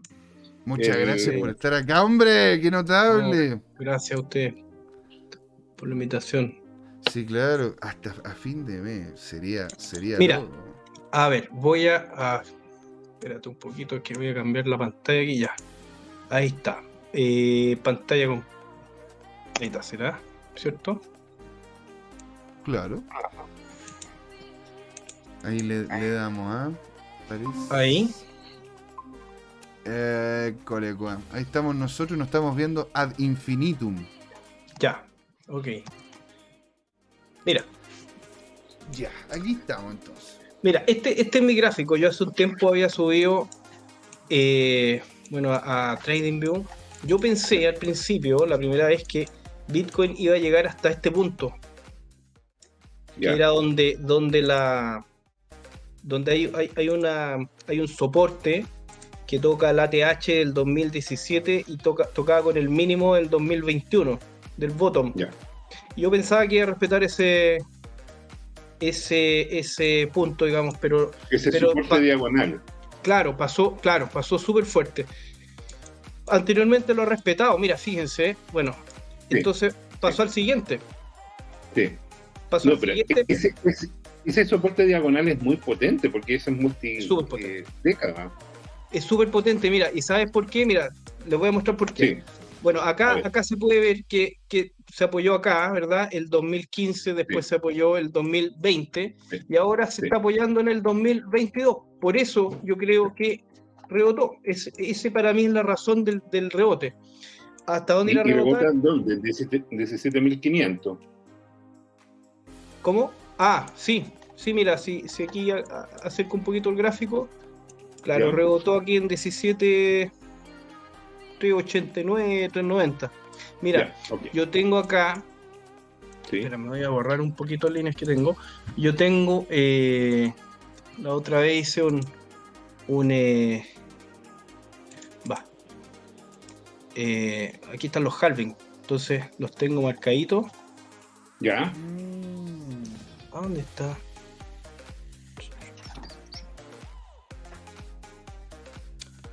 Los hal, pero que los tienes como guardado como plantilla.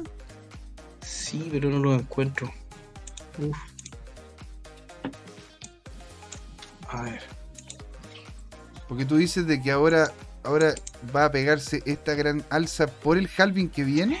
Es que, es que, ¿sabes qué? Espérate, que, que quiero mostrarte. Disculpa si quieren por mientras pueden conversar ustedes. Mira, no encuentro el. Ahí está, Wolf Indicator abajo ese o no? No, ese es un indicador que yo hice. Espérame, no. Espera, espérate. ETC, USD, USD. Aquí tengo distinto. Aquí tengo el canales. Espérame, déjame ver si lo tengo acá. Tengo un montón de gráficos. Yo. Ya, entonces mira, para rellenar yo voy a ir dando detalles de tu carrera profesional, ¿ya? Eh, el, el Max es fundador de algo que se llama Bube Ecosystems. ¿Ah? Lo fundó hace cinco meses. Después nos va a con- contar a- en qué consiste. También él es fundador y gerente general de Punto Trip, que ya hemos comentado la vez anterior, ¿no es cierto?, que es esta empresa de transporte de buses y minibuses, ¿ah? tanto ejecutivos como de turistas.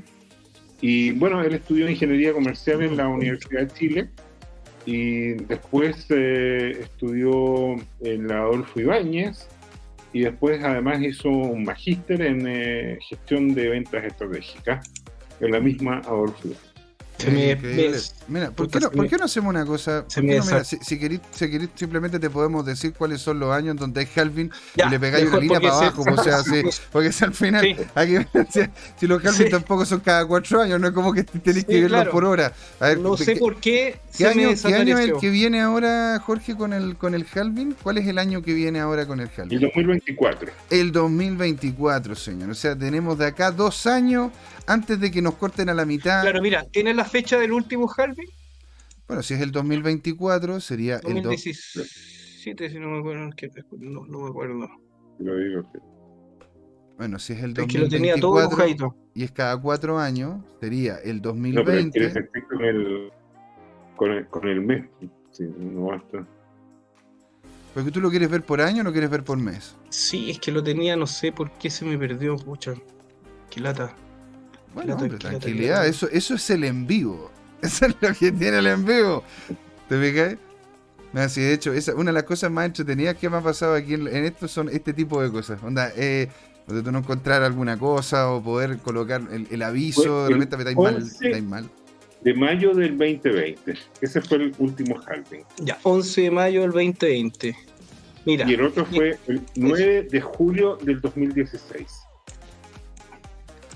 Ya, 9 de julio del 2016. Mira, si yo tenía todo dibujadito, no sé qué pasó. Algo, algo pasó que se me borraron las cosas, pero 11 de mayo del 2020, voy a poner por ahí más o menos.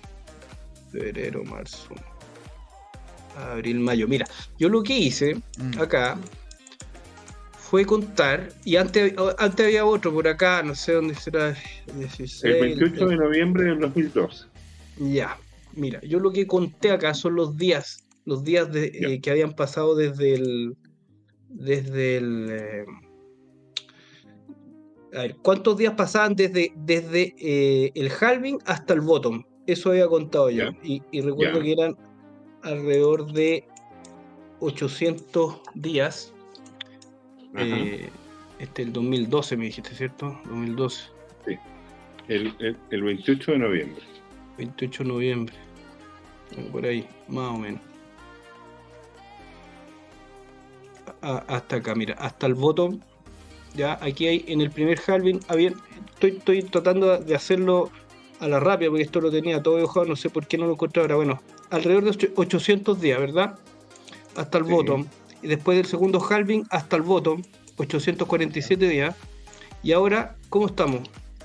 Desde el halving hasta el bottom, llevamos 752 días.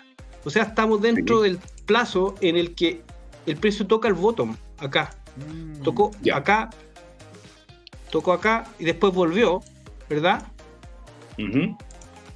Y luego estamos acá. Entonces, ¿qué viene ahora? Según la historia de Bitcoin, debería ser un rebote importante.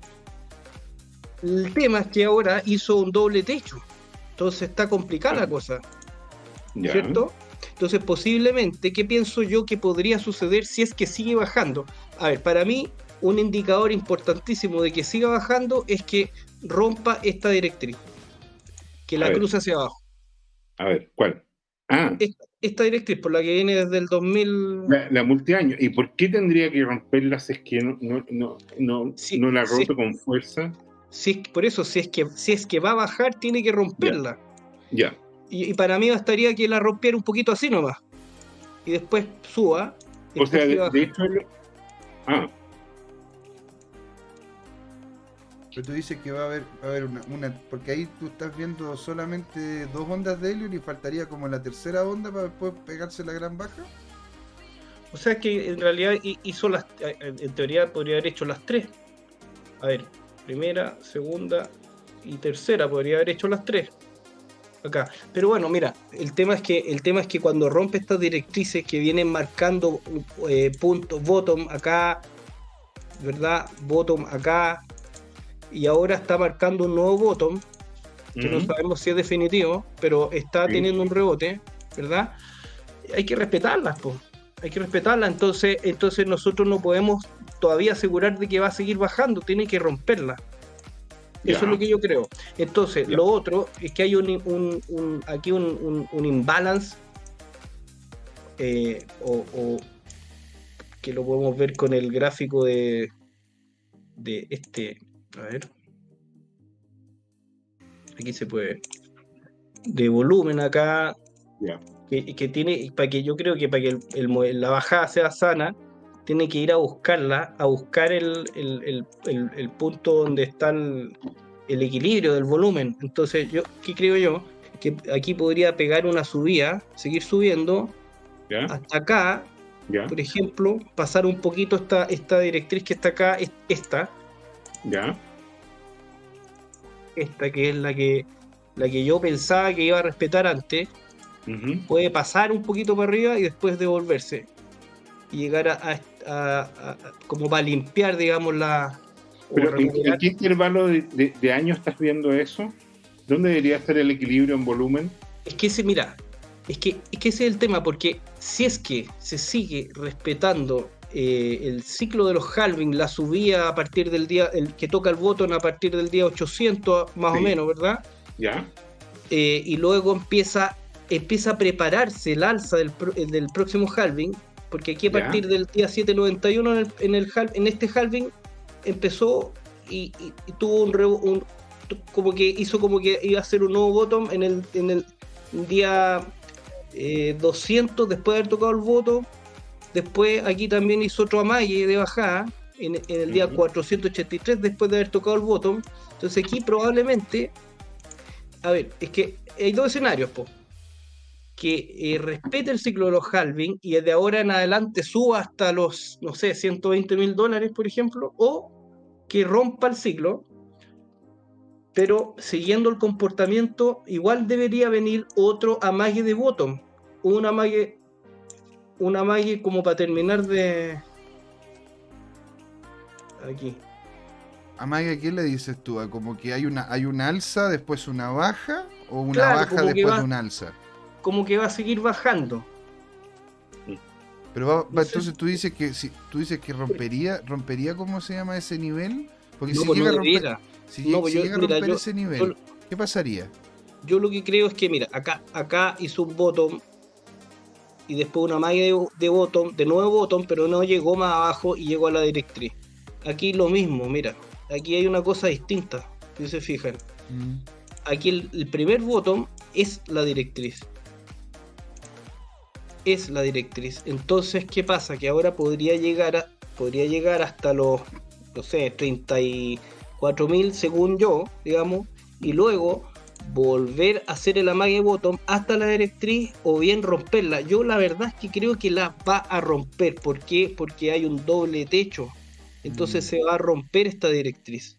Pero antes de romperla, Bitcoin siempre hace como que sube ya ha bajado, yo encuentro que ha bajado bastante y tiene que ir a buscar un nivel más arriba, ¿verdad? Donde, donde está el equilibrio de volumen y luego bajar. Eso es lo que creo que va a pasar.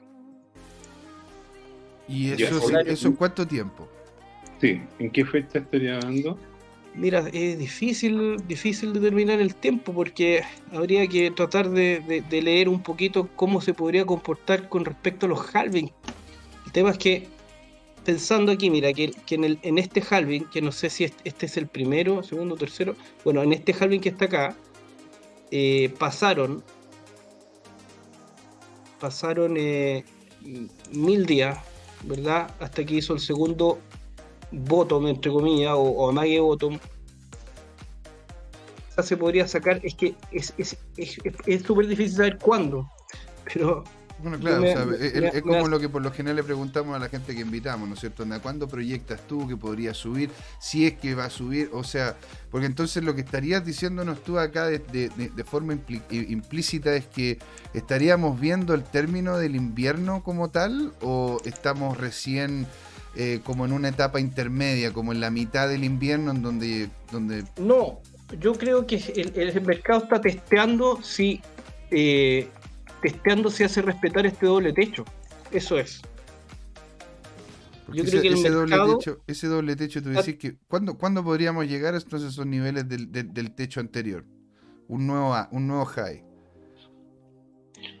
Eh, entonces, mira, bueno, es que ahí habría que ver hasta dónde podría llegar porque ah, podría ser una, una, opción que vaya a buscar esta directriz que se forma a partir de este de este de este ATH eh, del 2013 y los votos que hizo el 2019 2020 o bien podríamos buscar un un bottom donde donde donde hay un equilibrio de volumen que podría ser acá mira mira mira mira qué interesante aquí al tirar el, el equilibrio volumen y, esta directriz quizás podría ser donde, donde tocan estas dos líneas. Bueno, no, se puede alargar, pero yo puedo alargarlo aquí la línea. Podría, podría venir a buscar ese equilibrio volumen acá. Ya. Tengo lleno, lleno, de, lleno de cuestiones aquí. Sácale, un poquito la, eso, sácale la flecha y, la, y las líneas y las líneas eh, azules que están. pero, pero entiendo tu punto, o sea, tú generaste ahí esa directriz, entonces tú dices de que puede ser de que mantenga entonces el precio, no vamos a ver una TH sino hasta el próximo año. Es que, por eso te digo, en el caso de que rompa esta directriz, esta directriz, esta, esta directriz. En caso de que la rompa, yo creo que nos veríamos, para mí sería la confirmación de, un doble techo que finaliza, va a ser, eh, este va a ser el halving más distinto, o sea, distinto a todos los que han habido antes. Porque para empezar, el, primero que tiene un doble techo. Este es tu punto, que como hubo un doble techo, eh, ¿qué implicancias tiene? Eh, ¿Eres bajista entonces o eres alcista? Bueno, era bajista hasta que llegó esta directriz. Hasta que llegó esta directriz. Y de ahí, ahí lo ves como alcista, porque dijiste ahora que yo lo veo, subir y ahora yo lo se veo una baja, otra, otra baja podría llegar a romper la directriz. Ahora yo lo veo alcista hasta que alcance el nivel de equilibrio de volumen que llevaba en esta, en esta figura aquí, donde se formó el doble techo. Ya. Ahora dime una cosa, y, y, tú para hacer tu análisis, mira solamente el precio y el volumen, esos son sus principales indicadores, no, no, RSI, por ejemplo. No tengo, tengo, mira, yo lo que miro es también eh, el, el, ¿cómo se llama? CCI, el CCI, este es el CCI. A mí me gusta más el CCI que el RSI, encuentro que que eh, eh, entrega más, o sea, se ve más clarito los movimientos. Por ejemplo, acá, acá, mira, octubre de 2021 tuvo otro, otro, otro punto acá en marzo de 2022. ¿Cuál, es la definición del CCI? No, no lo ubico. Ese, es, eh, es, em, el Channel Index se llama. Es-. Entiendo que es el promedio de precio.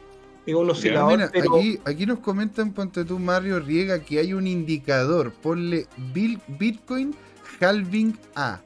Para ver si puede, pu- porque dice aquí, Bitcoin Halving es un indicador. Muchas gracias, Mario. Eh, la verdad que no, no- no- sabía. Veamos si es que en una de esas podemos encontrar ese, ese indicador. Aquí te voy a dar las gracias en el chat. Muchas gracias. Ahora, en- encuentro, eh, mira, José Miguel, te- eh, en, en el, este, si me permite, mientras termina este análisis, nosotros publicamos en, en arroba CryptoTime un análisis parecido a lo que tú estás haciendo. ¿Sabes qué? Si me permites un minuto, yo lo voy a proyectar como para que, porque están señalados lo mismo que tú estás diciendo. Déjame proyectarlo ya. y, y- Dale y nomás. volvemos contigo mientras terminas tu, tu gráfico. ¿ya? Buenísimo. Es- Usted dirá, es esto de acá. Este de aquí. Y, y- y comparemos con, con, con, tu- con tus criterios, Max. No sé si lo están viendo. Sí. Sí, señor. Entonces, mira, están marcados los cruces. Con, ahora, no es una diagonal, es una curva. ¿ok? Ya. Pero, pero es, es- es como una envolvente, si tú quieres. ¿ya? Y, y están marcados los puntos que toca esa definición de curva, pero además lo conecta con el RSI.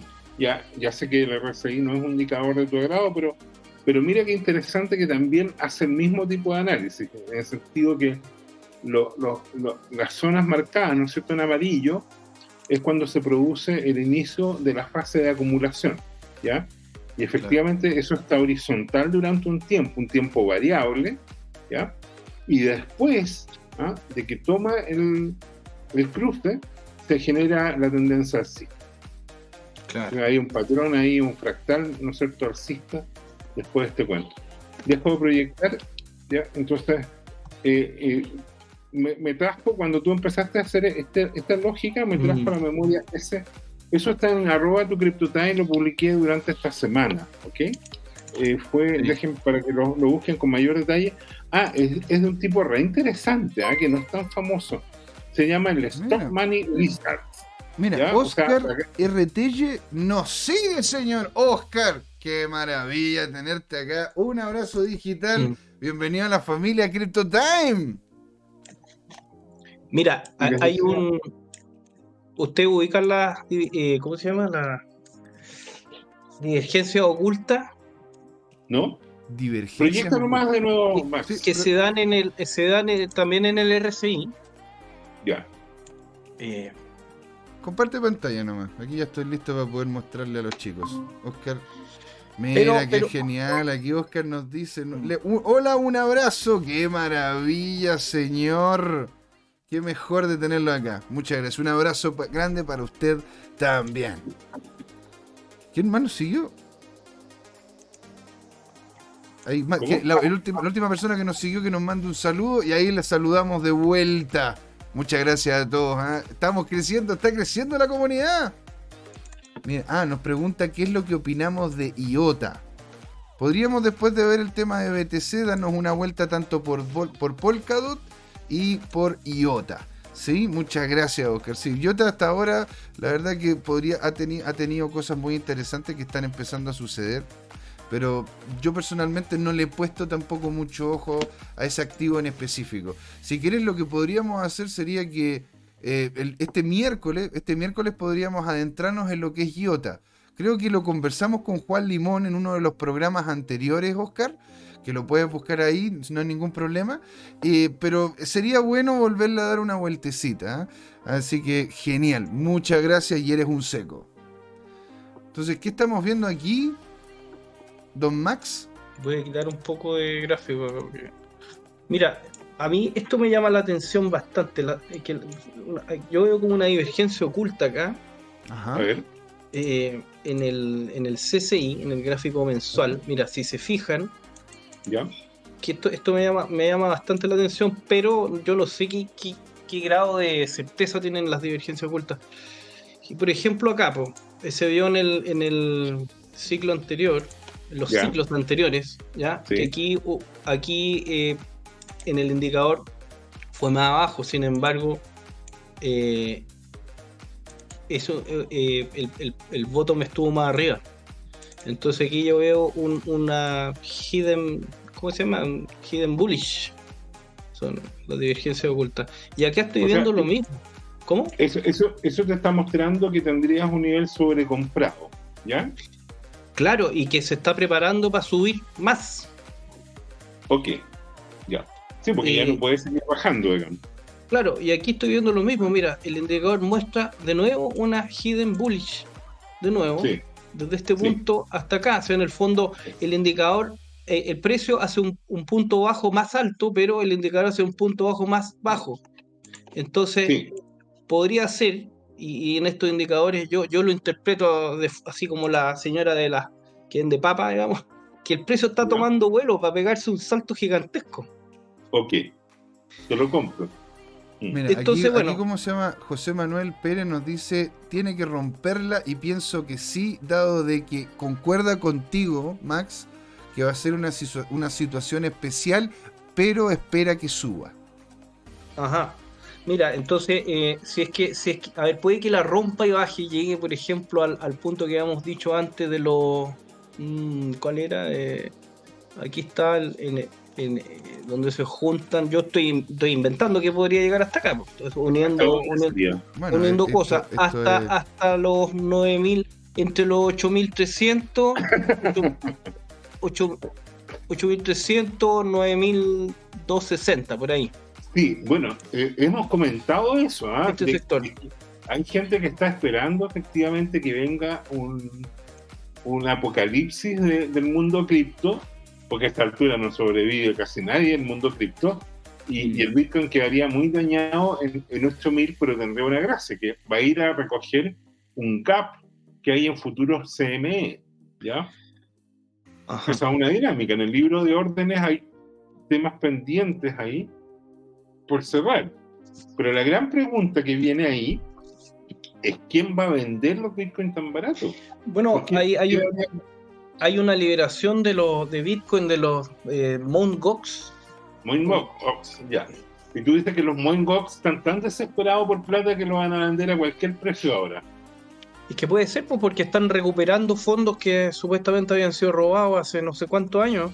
Entonces, claro, pero, pero, si hay gente que tiene una mediana noción de cómo funciona, sabe que si se vuelven locos vendiendo ahora, van a provocar una liquidación del mercado.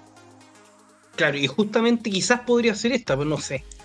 No sé. Eh, podría ser, para mí que el precio podría ser algo así, bajar. mira, es interesante, pero te quiero como ubicar en el contexto. Eh, el último mes salieron de los exchanges 35 mil Bitcoin y ahora van a venir 140 mil. La primera hipótesis que habría que decir es, ya, todos se van a ir a liquidar. Entonces hay una sobreoferta de 140 mil. Entonces eh, el precio debería empezar a, caer a la baja porque están desesperados por vender. Eh, y, entonces viene el tema de que, bueno, salieron 30 mil y produjo un leve repunte de precio, pero ¿por qué 140 mil no podrían ser absorbidos por el mercado? Además que el Moinbox eh, el, el debería estar internalizado en el precio ya. Podría. Podría, pero. ¿Podría qué? Mm, podrían ser absorbidos, podrían ser absorbidos, como tú dices, y quizás seguir subiendo. Pero no sé, aquí hay, un doble techo, hay un, o sea, no, es muy exacto el doble techo, pero... pero... explícame una cosa, ¿por qué el doble techo es tan importante como para que tenga una implicación bajista? Porque porque es, es una, una, es una confirmación de que el precio no pudo seguir subiendo en el fondo, de que no, había más oferta que, demanda. Está bien, pero, pero ese doble techo además es asimétrico, porque uno estaba en 64 mil dólares y el otro estaba en, en 69 mil dólares. Sí, sí, sí, no es muy, no es muy fiable, digamos. No, no, es un patrón como el doble techo que, que se da simétrico al mismo nivel y que indica una resistencia, digamos, sino que esto fue una dinámica distinta. Claro, mira, yo, yo lo que creo, en el fondo... una dinámica exógena, además. ¿eh? Claro, para ser, ser preciso y conciso. Para mí, esta directriz roja ¿Ya? me, me- me- me da luces de, de hacia dónde podría ir. Si es que se, se mantiene por arriba, el precio sube. Si se mantiene por abajo, el precio baja. Se ¿Hasta dónde? Sí, Hasta acá. ya. Eso es. Sí, estoy de acuerdo. Bueno, de hecho, eh, ahí está en muy buena compañía. Hay, varios personajes eh, interesantes en la lista que tienen centenas de miles de seguidores que, que- efectivamente eh, señalaron lo mismo que tú en, unos gráficos, el toque y el rebote. Incluso es, es curioso porque el cruce toma la diagonal y baja un tanto más, baja un 1, un 2% más y después retorna. ¿Ah? Mm. O sea, ¿por qué? Porque no es exacto. No, no hay, no, no es como con precisión de computador que llegó Mm. a, a ese, a esa línea y ahí rebota, ¿no? Sino que hay un rango, hay, hay Claro. una dinámica. A, a mí, a mí lo que, lo que me, me- me da un poco de desconfianza, porque son dos cosas Sí. que antes no habían pasado. Uno es este doble techo, asimétrico, como tú dices, que quizás no es tan fiable. Uno, y antes no había pasado. O sea, aquí no se ve nada, aquí tampoco. ¿Ya? Y lo otro es que el, el primer bottom que hizo anteriormente lo hizo, no lo hizo sobre esta directriz, lo hizo, lo- o sea, bajó, después el segundo marcó la directriz, después bajó, el segundo marcó, y, y ahora Sí. bajó, es el primero y toca. ¿Y el segundo dónde va a estar? ¿O no va a haber? No va a haber eh, segundo o amague de bottom. Buen punto, enti- entiendo tu punto. Fíjate que el, el- el capo de cripto piensa lo que, lo que, lo, lo que, lo que estás diciendo tú. Que, que ahora va a haber una última pata de bajada a, a 16.000, eh, 15.800, 16.200 en ese rango Mm. y que ahí va a rebotar y va a salir una nueva onda. Y esa, esa Ah, onda es la que se supone que va a terminar llegando bien arriba, pues esa onda es la que estamos esperando que llegue al nuevo ATH, ¿no? Claro, sí. Claro, lo- y lo otro, por ejemplo, halving. con los indicadores, aquí yo me hice un indicador que, ¿ya? que a partir del CCI le puse verde cuando, cuando está alcista y, y claro, y le, le puedo ir moviendo las temporalidades.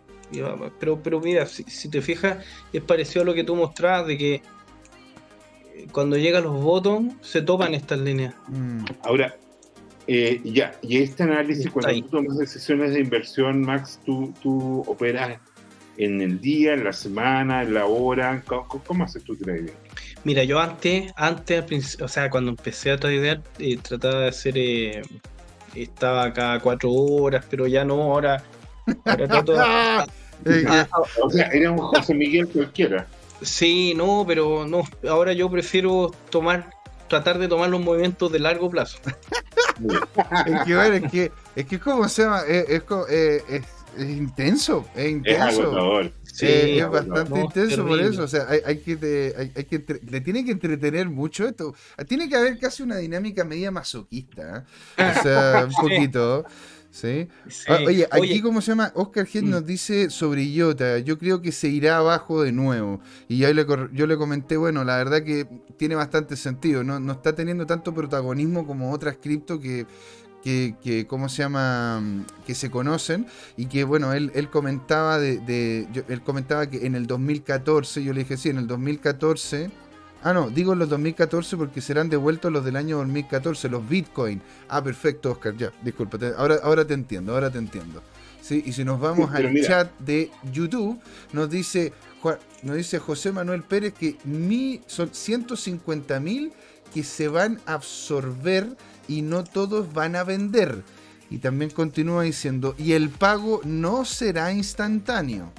Cosa que también es importante, porque claro, no es como que, oye, mañana te vamos a pasar, no sé, do- 2000 Bitcoin. No, o sea, va, va a ser, va a ser al parecer paulatino en el tiempo, que es lo que comenta, ¿sí? No, Juan Limón, hay Juan otra Limón comenta, dice, importante. IOTA tiene mucho futuro. Ahora sí, todos de ustedes. mira lo que marqué acá. Este indicador es el RBGI, que eh, Ya. demuestra el, el- el vigor. Es- es- mira, es parecido a, a los otros indicadores, pero me gusta mucho porque eh, en, en temporalidades menores, yo le tengo marcado aquí el, el menos 18 y más 18, eh, pero como estamos bajistas, el, o sea, eh, estoy buscando dónde rebota. Y, y mira, fíjense que cada vez que en esta bajada gigantesca, cada vez que va a buscar el bottom, hace una divergencia Mm, y llega como a, la zona del, del de menos 18 para despegar. ¿Y qué pasó acá? Mira, acá estamos súper abajo, estamos en el menos 35. Ya. Mm. Entonces, posiblemente va a haber otro botón. eh, y podría romper esta directriz, esta, para confirmar la subida. Según el comportamiento que ha tenido antes. O sea, yo creo que falta otro botón, de hecho. Muy bien. Ya. Pero ahora viene, debería venir una subida. ¿Tú apostarías que ese botón puede llegar a romper los 15.000 y, y coquetear con más hasta los 10.000, 9.000, 8.000? Sí, yo creo que sí. Oh, Yo, mira, yo O sea, creo que sí. puede llegar- ¿Podemos ver el Bitcoin a 10.000? yo, mira, sí, yo creo que sí. Yo creo que podría llegar hasta acá. Hasta acá donde marqué. Hasta los 9000 y tanto. Casi Ahora. entre 8.500 y 9.000.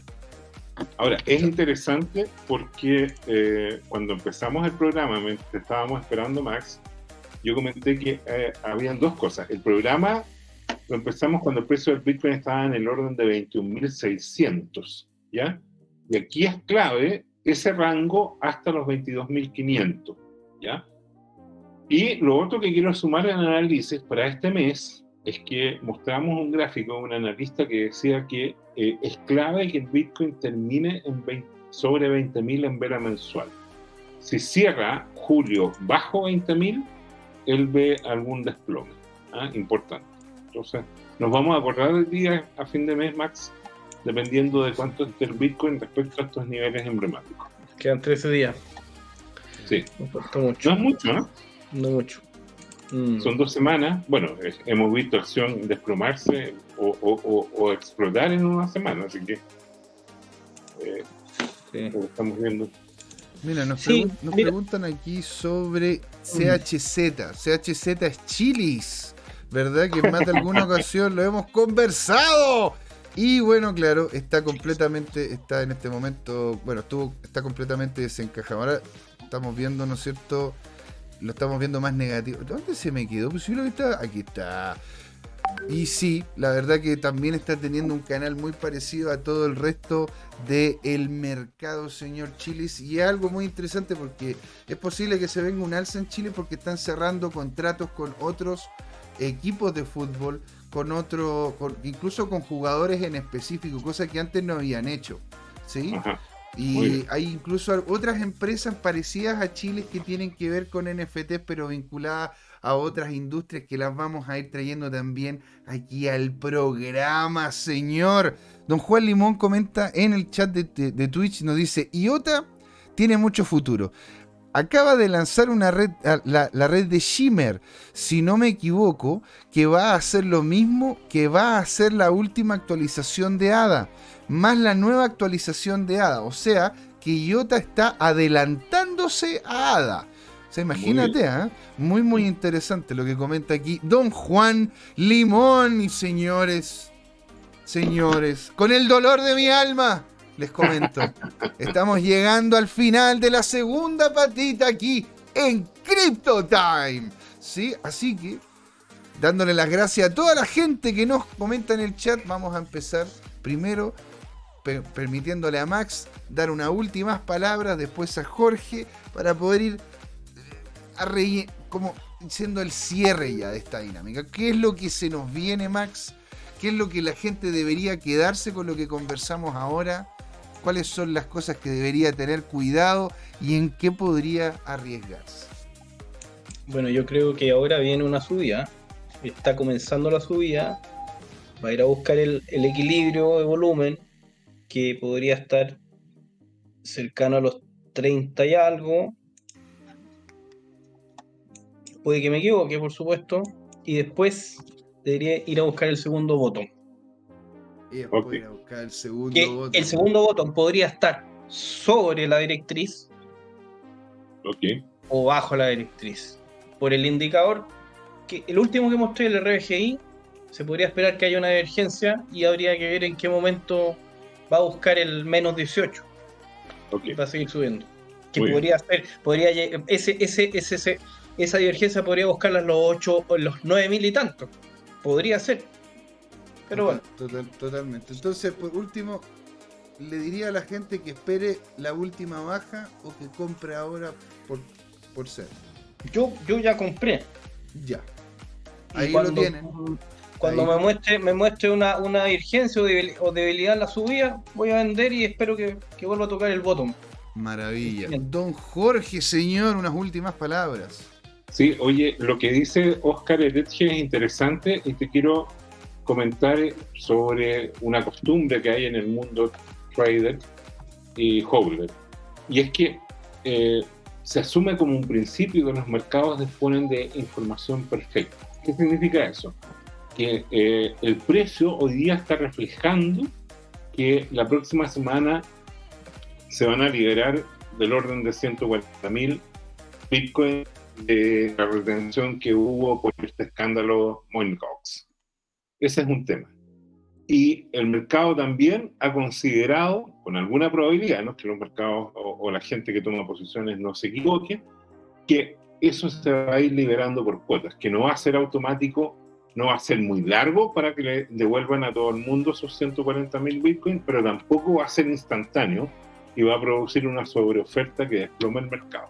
Eso el mercado ya lo anticipó y parte de eso tiene que ver con que en estos momentos, mientras conversábamos, el Bitcoin subió de 21.600, que es un nivel importante, a 22.300, que es lo que se está manteniendo en este momento con alguna oscilación dependiendo de, de la bolsa. Dicho eso, Estamos entonces, mire señor, antes de que nos vayamos, yo quiero, ¿no es cierto?, mostrar la una, una cosa que a la cual nos, a nosotros Muy nos invitaron, ¿verdad? Que es el tema de las cripto talks, en donde van a estar ahí Alejandro Máximo y Diego Ibeta. Nosotros vamos a ir, vamos a estar participando como media sponsor. Entonces, muy invitados ustedes el sábado 30 de julio, desde las 16 horas, ahí en el Ebro 2738, en el Palacio Alcazar, en donde estuvimos compartiendo también las pizzas, el Bitcoin Pizza Day, señores. Así que muy invitados, vayan a ver, la conversa está buena. Vamos a estar nosotros, vamos a estar echando la talla y vamos a evitar a toda costa tratar de alcoholizarnos. No prometemos nada. Y señores, les agradezco a todos los del chat que están conversando. Don Juan Limón, que siempre es un agrado tenerlo acá. Oscar Gerechi, que aquí, aquí como se llama, ya es parte de la comunidad CryptoTime. Muy bienvenido, señor. Estuvo Chantezán con nosotros, el señor Laporta. Welten Fintech, que nos mandó un gran saludo y que lleguemos a los mil suscriptores de aquí a septiembre. Estamos en eso, señor. Cracolo, que fue un gran aporte y muchas gracias por estar ahí. José Manuel Pérez estuvo con nosotros también en el chat de YouTube. Estuvo con nosotros también anteriormente el mismo Tomicro. Tomicro. Ah, no, Tomicro no, no estaba con nosotros, parece, porque se coloca en el chat de, de Twitch. A todos les deseo lo mejor. Les deseo la mejor de las tardes, ¿no es cierto? Muchas gracias a Max que se tuvo que ir. Acá José Miguel diciendo adiós. Porque estos señores fue Crypto Time. ¿Por qué, Jorge? podrá hablar de criptos y de Bitcoin. Y de muchas otras cosas más. Ahí nos vemos. Chao, chao. Chao, chao. ¿Has invertido en criptomonedas y te ha ido mal en esta bajada? ¿Tienes criptoactivos y no sabes qué hacer con ellos? Entonces sintoniza este domingo y todos los domingos a las 19 horas por YouTube en el canal Crypto Time este nuevo programa, Crypto Trading Time.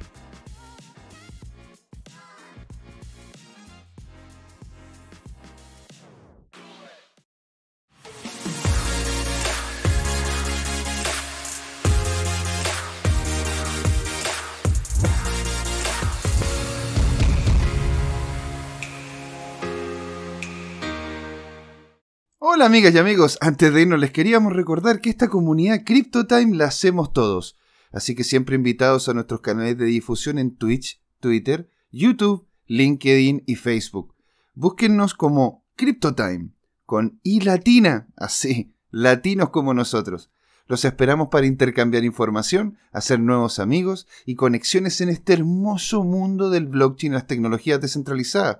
Los invitamos a suscribirse para recibir información sobre nuevos episodios y les mandamos un gran saludo de acá, Jorge Gatica y José Miguel. Nos vemos.